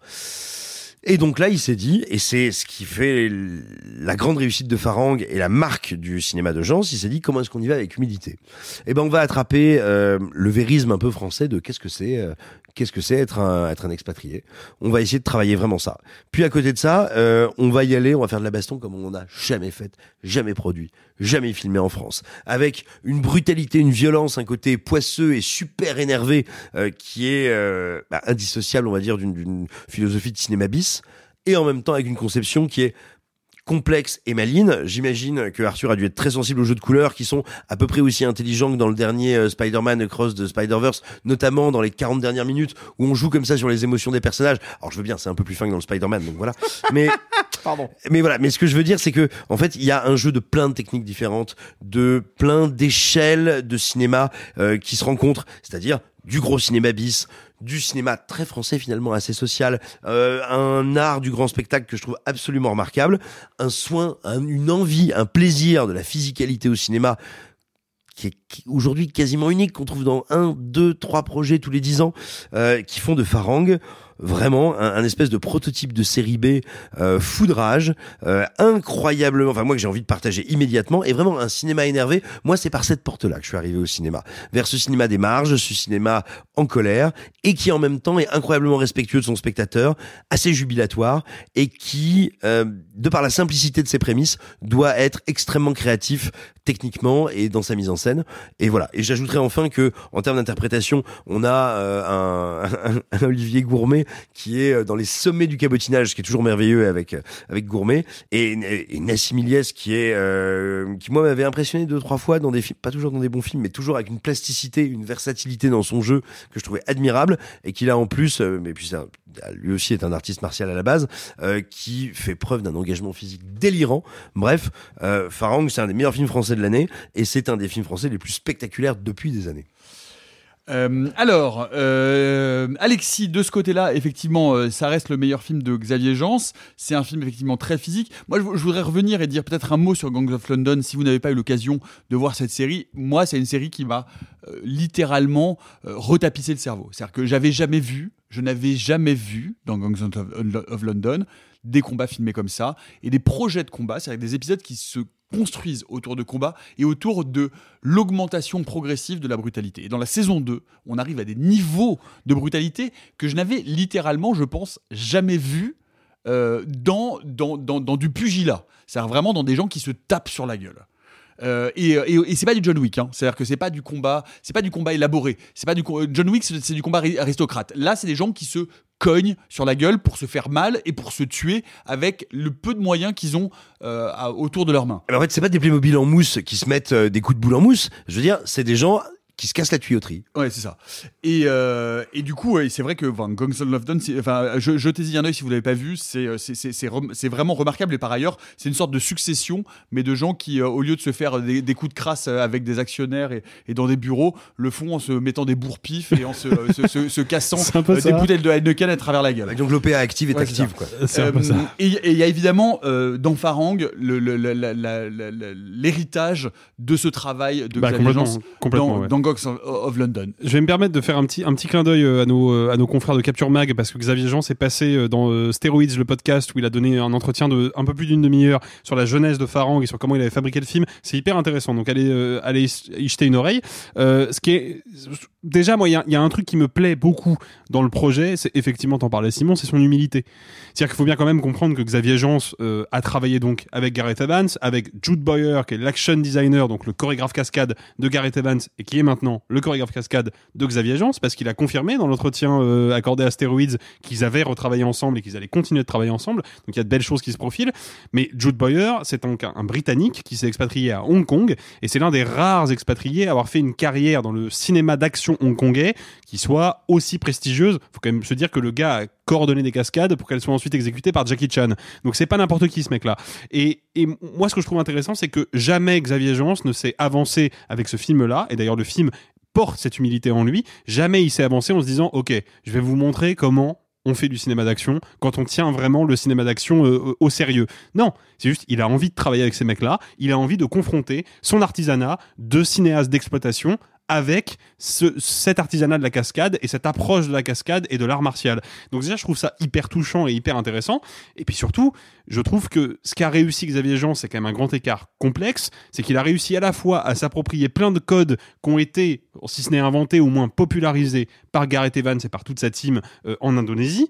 Et en même temps, il a injecté son style à lui, avec une photographie très brute, avec une narration hyper efficace, même si j'ai des réserves sur la narration, on y reviendra peut-être. hein. Mais, mais en tout cas, un- un- une approche extrêmement brute, extrêmement euh, viscérale, et puis surtout, un goût prononcé pour l'imagerie gore, pour les effets spéciaux pratiques. faut bien comprendre que on n'est pas dans un Expendables où il y a des scènes de violence très graphiques, mais où tout est numérique.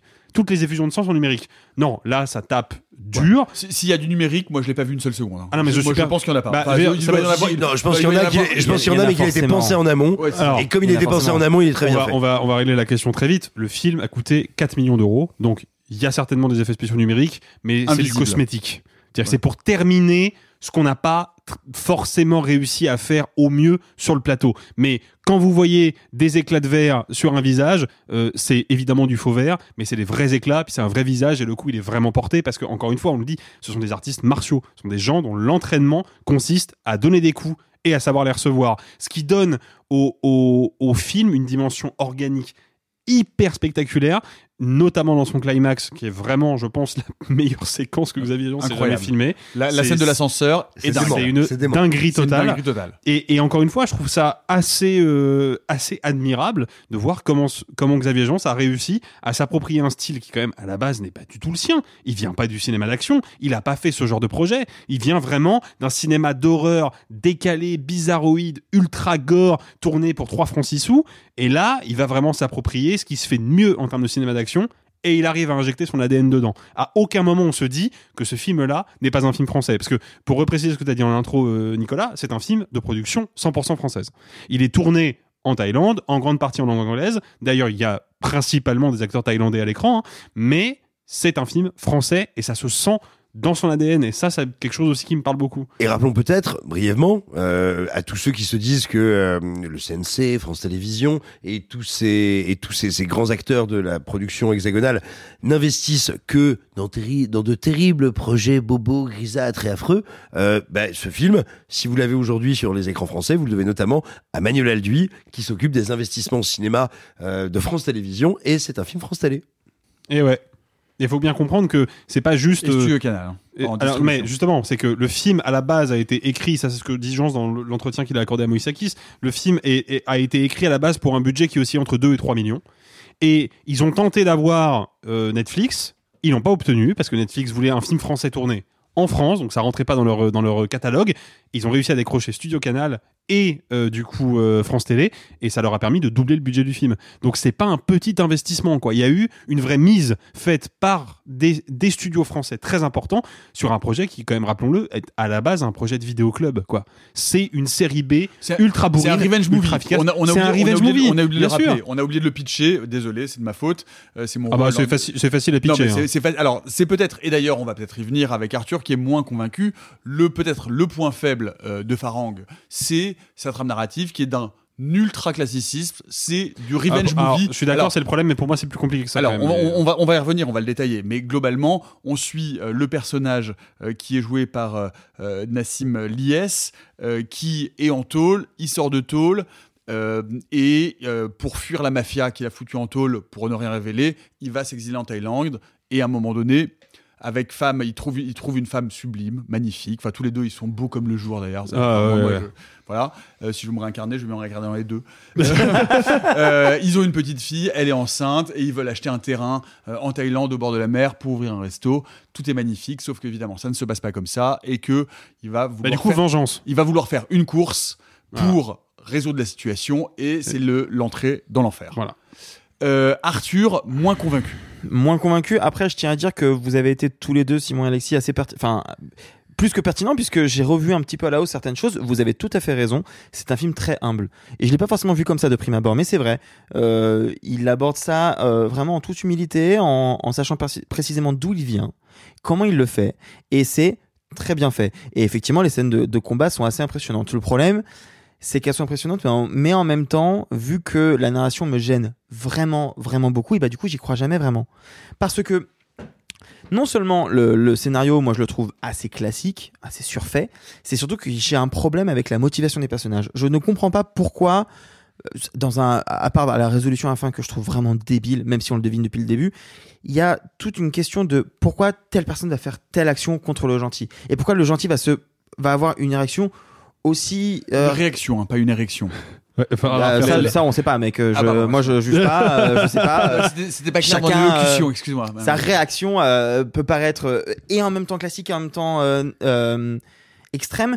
On, a pu parler ici de, bah, rien que la semaine dernière quand vous parlez de Sissou, on disait euh, la différence qu'il y a entre les personnages increvables et les personnages qu'on essaye de sauver de cet aspect-là. Quand on comparait John Wick et Sissou, moi je suis face à un personnage qui est increvable, sauf qu'en fait on ne l'a jamais caractérisé, caractérisé comme tel.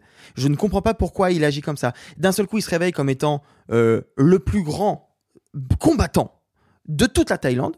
Mais en fait, ça a jamais été caractérisé comme ça. On m'a jamais expliqué quel est le passé de ce personnage qui peut me permettre de comprendre pourquoi il, combat comme ça. Ce qu'on a dans Sisu, ce qu'on a dans John Wick et ce qu'on a dans la plupart des actionnaires de ce genre. Là, je suis face à un perso et je suis censé croire que, hop, ça devient Superman. Bah ça, j'arrive pas à y croire. Il y a des réactions, il y a des manières d'agir que, je ne crois pas. Il subit des coups, n'importe quel être humain tombe au sol et clams en 3 secondes et demie. Lui, il survit. Il pourrait survivre parce que c'est un John Wick, il pourrait survivre parce qu'il a un combat qui est plus fort. Moi, je, n'y crois jamais. Je, les combats sont très impressionnants, mais ça ne me suffit pas.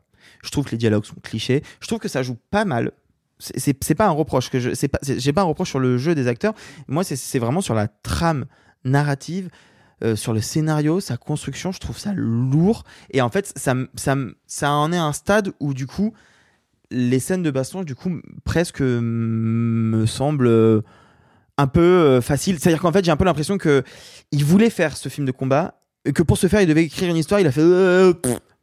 Voilà. Bah, moi j'aime bien ça. Non, Non mais, tu vois ce que je veux dire non, En fait, en alors, fait, on j'ai l'impression qu'il se concentre tellement sur la baston qu'il en oublie l'histoire. Oui, Et, et ça, alors- moi, avec mon prisme de, et ma grille de lecture, du coup, ça fonctionne pas. Est-ce que, est-ce que je peux aller du coup peut-être euh, un, un grand plus loin? C'est effectivement l'histoire est extrêmement classique, ça y a aucune surprise, c'est euh, du revenge, mais du coup moi le problème que ça m'a posé alors que j'aime beaucoup ce film, que j'aime beaucoup sa générosité, que j'adore son climax, c'est qu'effectivement, et bien d'un seul coup cette histoire extrêmement classique, il prend un temps démesuré pour l'incarner. Oh là là. Et je trouve que C'est- il prend un temps démesuré qu'est le problème. par rapport au temps de la baston et à tel point que Mais même sur la première partie du film, avant la fin, avant le climax final, sur la première partie du film, bah moi les bastons, je suis là genre ah ça part, ah ben non ça part pas.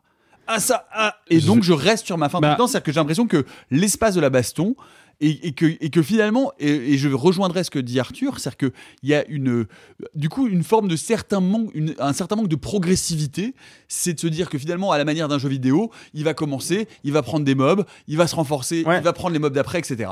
Or, finalement, il y a une scène, par exemple, dans la grande maison euh, bourgeoise, euh, où, où il va aller euh, retrouver de, l'une des personnes contre qui il veut se venger, et ben finalement, il a deux fois trois opposants et c'est plié. Et en fait, du coup, je reste sur ma fin jusqu'à la scène de fin et je trouve qu'il y a un déséquilibre entre une narration qui est vraiment le point faible euh, du film parce qu'elle est extrêmement classique et qu'il y passe Mais un ouais, temps démesuré alors, Puis il rajoute et, la, des et la couches, part d'action. il rajoute des personnages secondaires. En fait, il rajoute des strates. de- Disons que Alexis. Je, je suis d'accord avec ce, ce reproche-là. C'est ce reproche-là que je ferai au film, d'ailleurs, sans hésiter. Mais je trouve, pour le, pour le résumer, Farang est un film que je trouve, dans sa globalité, très efficace et très plaisant de 1h40. Il aurait pu être la bourrinerie ultime d'une heure 20. Oui. Tu, tu vois, ça, ça aurait pu être un film. Parce qu'en Oui, oui. vrai, effectivement, sa trame, elle est très classique. Parce que on peut la résumer ainsi. C'est un mec qui part en Thaïlande pour essayer de se refaire une nouvelle vie. Sauf qu'il y a Olivier Gourmet qui vient pi- piétiner ses projets. Du coup, bagarre. Voilà. Fin, fin du pitch. Très beau pitch. Tu vois? On peut le résumer comme ça. Cela dit, on peut aussi résumer Die Hard en disant, bah, c'est un flic, il est dans une tour, il y a des terroristes, il va tous les fumer. Fin du film. Mais c'est exactement ça. Tu vois ce que je veux dire? Ah, mais la que- comparaison avec Die Hard, elle est dure parce que Die Hard, t'as une vraie évolution de personnage. je suis d'accord. Parce que, Bah, bah, parce si. que, parce que, dans un film comme Die Hard, il n'y a pas de gras. C'est-à-dire que tout ce que tu vois à l'écran sert à quelque chose de précis et est utile au spectateur. Tu vois.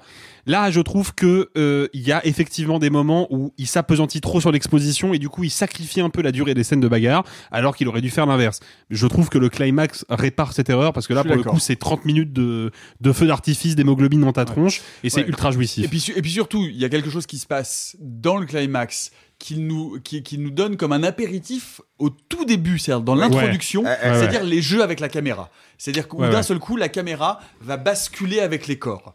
Et ça, moi, je, moi, quand il fait ça au début, je suis là genre, ouh, ouh, ça me, ça me, ça me fait frétiller de partout. Non, mais vraiment. Ah ouais. Ah, moi, je trouve ça hyper. Moi, j'adore. Le moment. Le Mais moment c'est un truc qu'il a piqué à Gareth Evans et mais bien il sûr, l'assume mais totalement, complètement mais qui est dans d'ailleurs. Gangs of London partout. Bien hein. sûr. Bah, Et il l'a bien repris, il l'a bien, c'est sûr, euh, très bien c'est un truc que j'ai déjà vu Sauf que ça, c'est un apéro. Ça, c'est un apéro au début, et qu'ensuite le reste des combats est quand même d'une facture globalement assez classique jusqu'à la folie de la fin.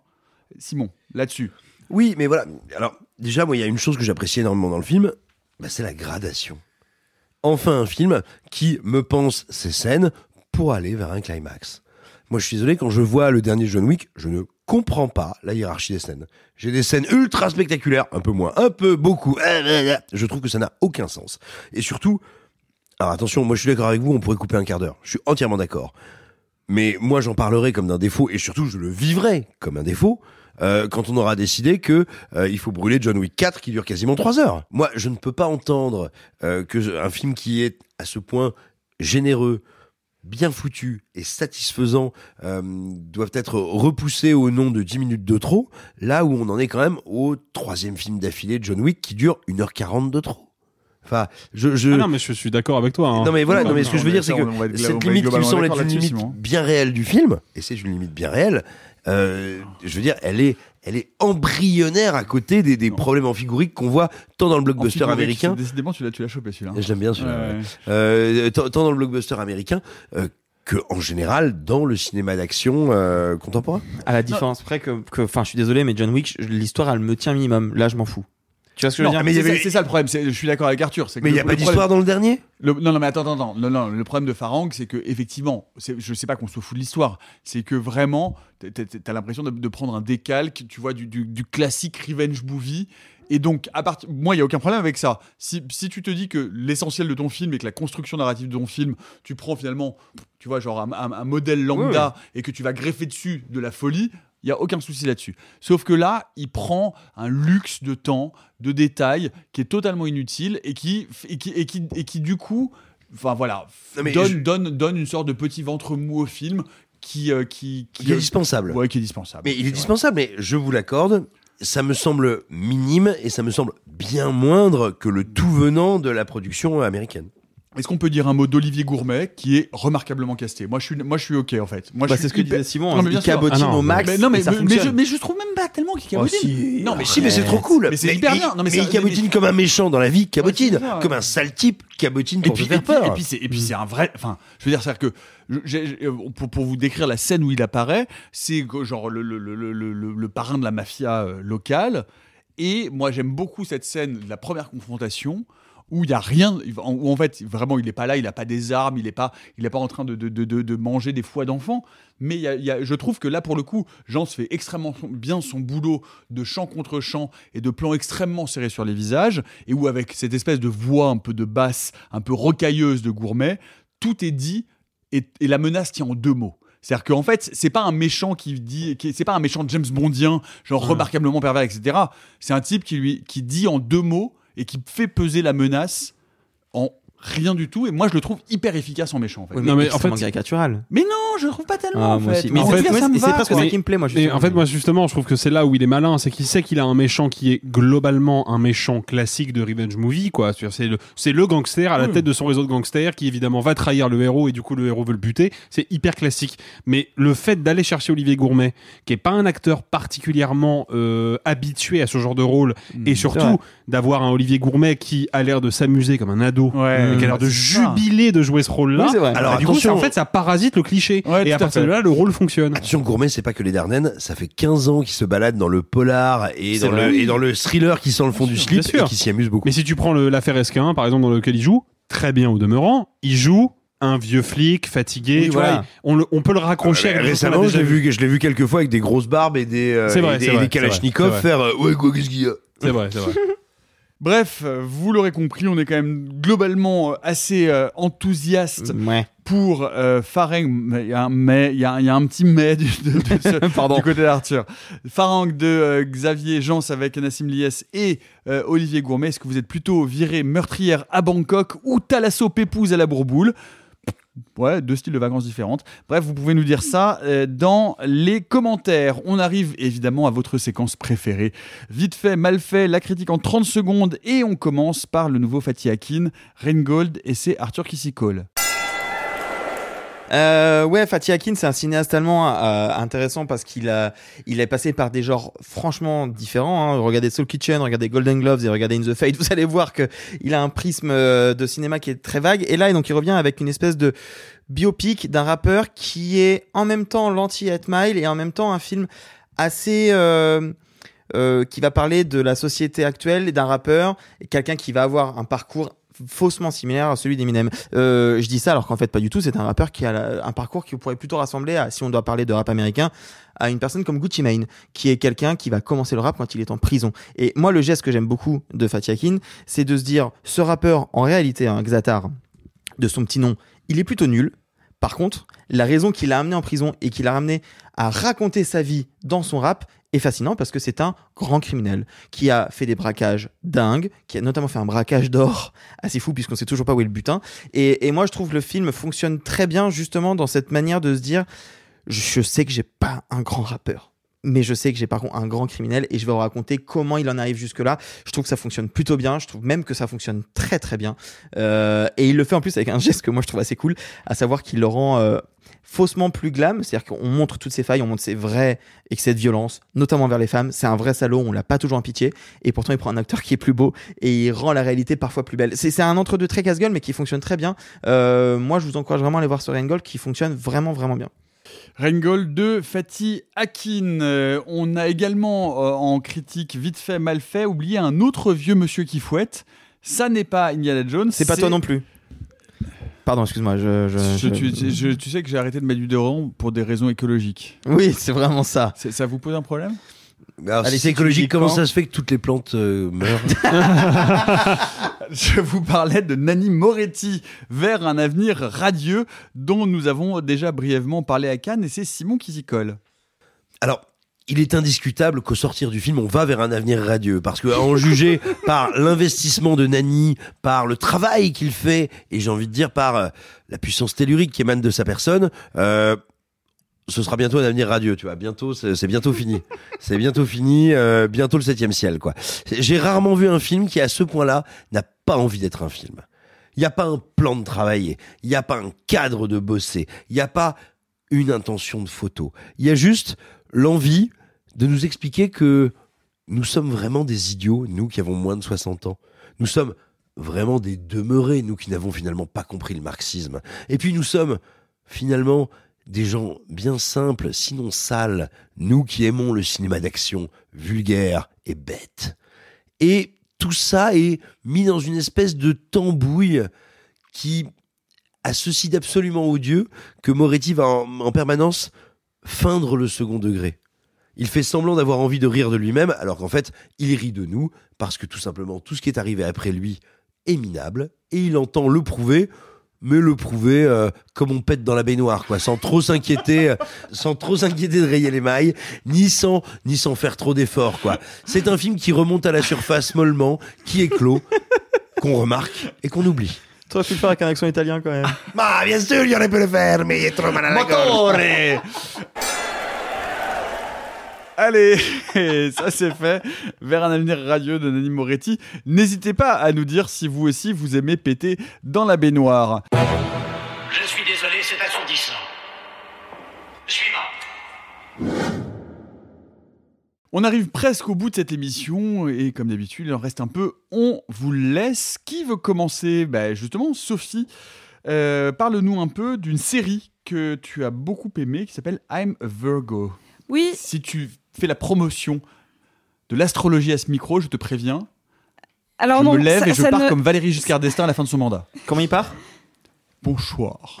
Et c'est son côté euh, cancer mon cul. revoir, euh, le vrai. Oui, mais bah, c'était une très belle bonsoir, imitation, j'aime bien. Bon, eh oh. J'étais pas né. Ah si.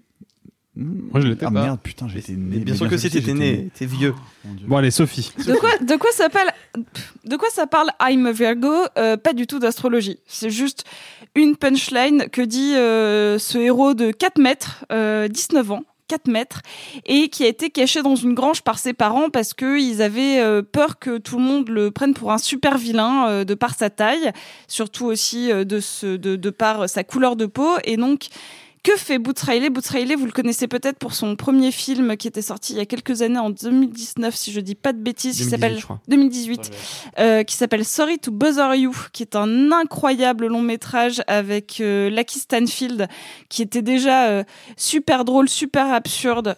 T'avais raison, 2018. Euh, non, 2019 en France, 2018 aux US. Janvier 2019, c'est le premier film sur lequel j'ai bossé quand j'étais chez Universal.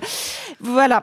Euh, donc, du coup, euh, là, il vient avec une série et il part un peu avec le même postulat absurde qu'avec son long métrage. Donc, on y suit cet adolescent qui est démesurément grand et qui découvre le monde.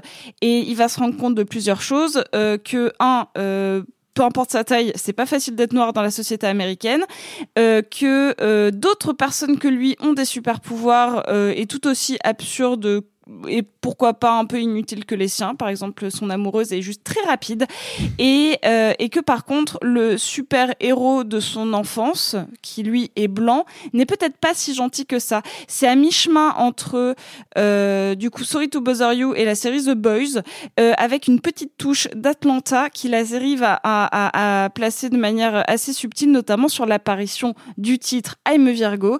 Et, euh, et c'est juste que c'est son signe astrologique et on n'en fait rien de plus, rassure-toi. Je vous le conseille, c'est vraiment une série incroyable et ça ne fait, ça ne fait que euh, euh, sept épisodes, un truc comme ça. Donc c'est c'est trop cool, trop trop Mm. cool. Autre conseil euh, musical. Arthur, Michael, premier album solo Non. de. Deuxième album solo. Mais marqué premier. euh, Si tu mets une première dans la, dans la fiche, je lis premier dans la fiche. Pro- depuis 2012. Ah, pardon. Bah oui, mais.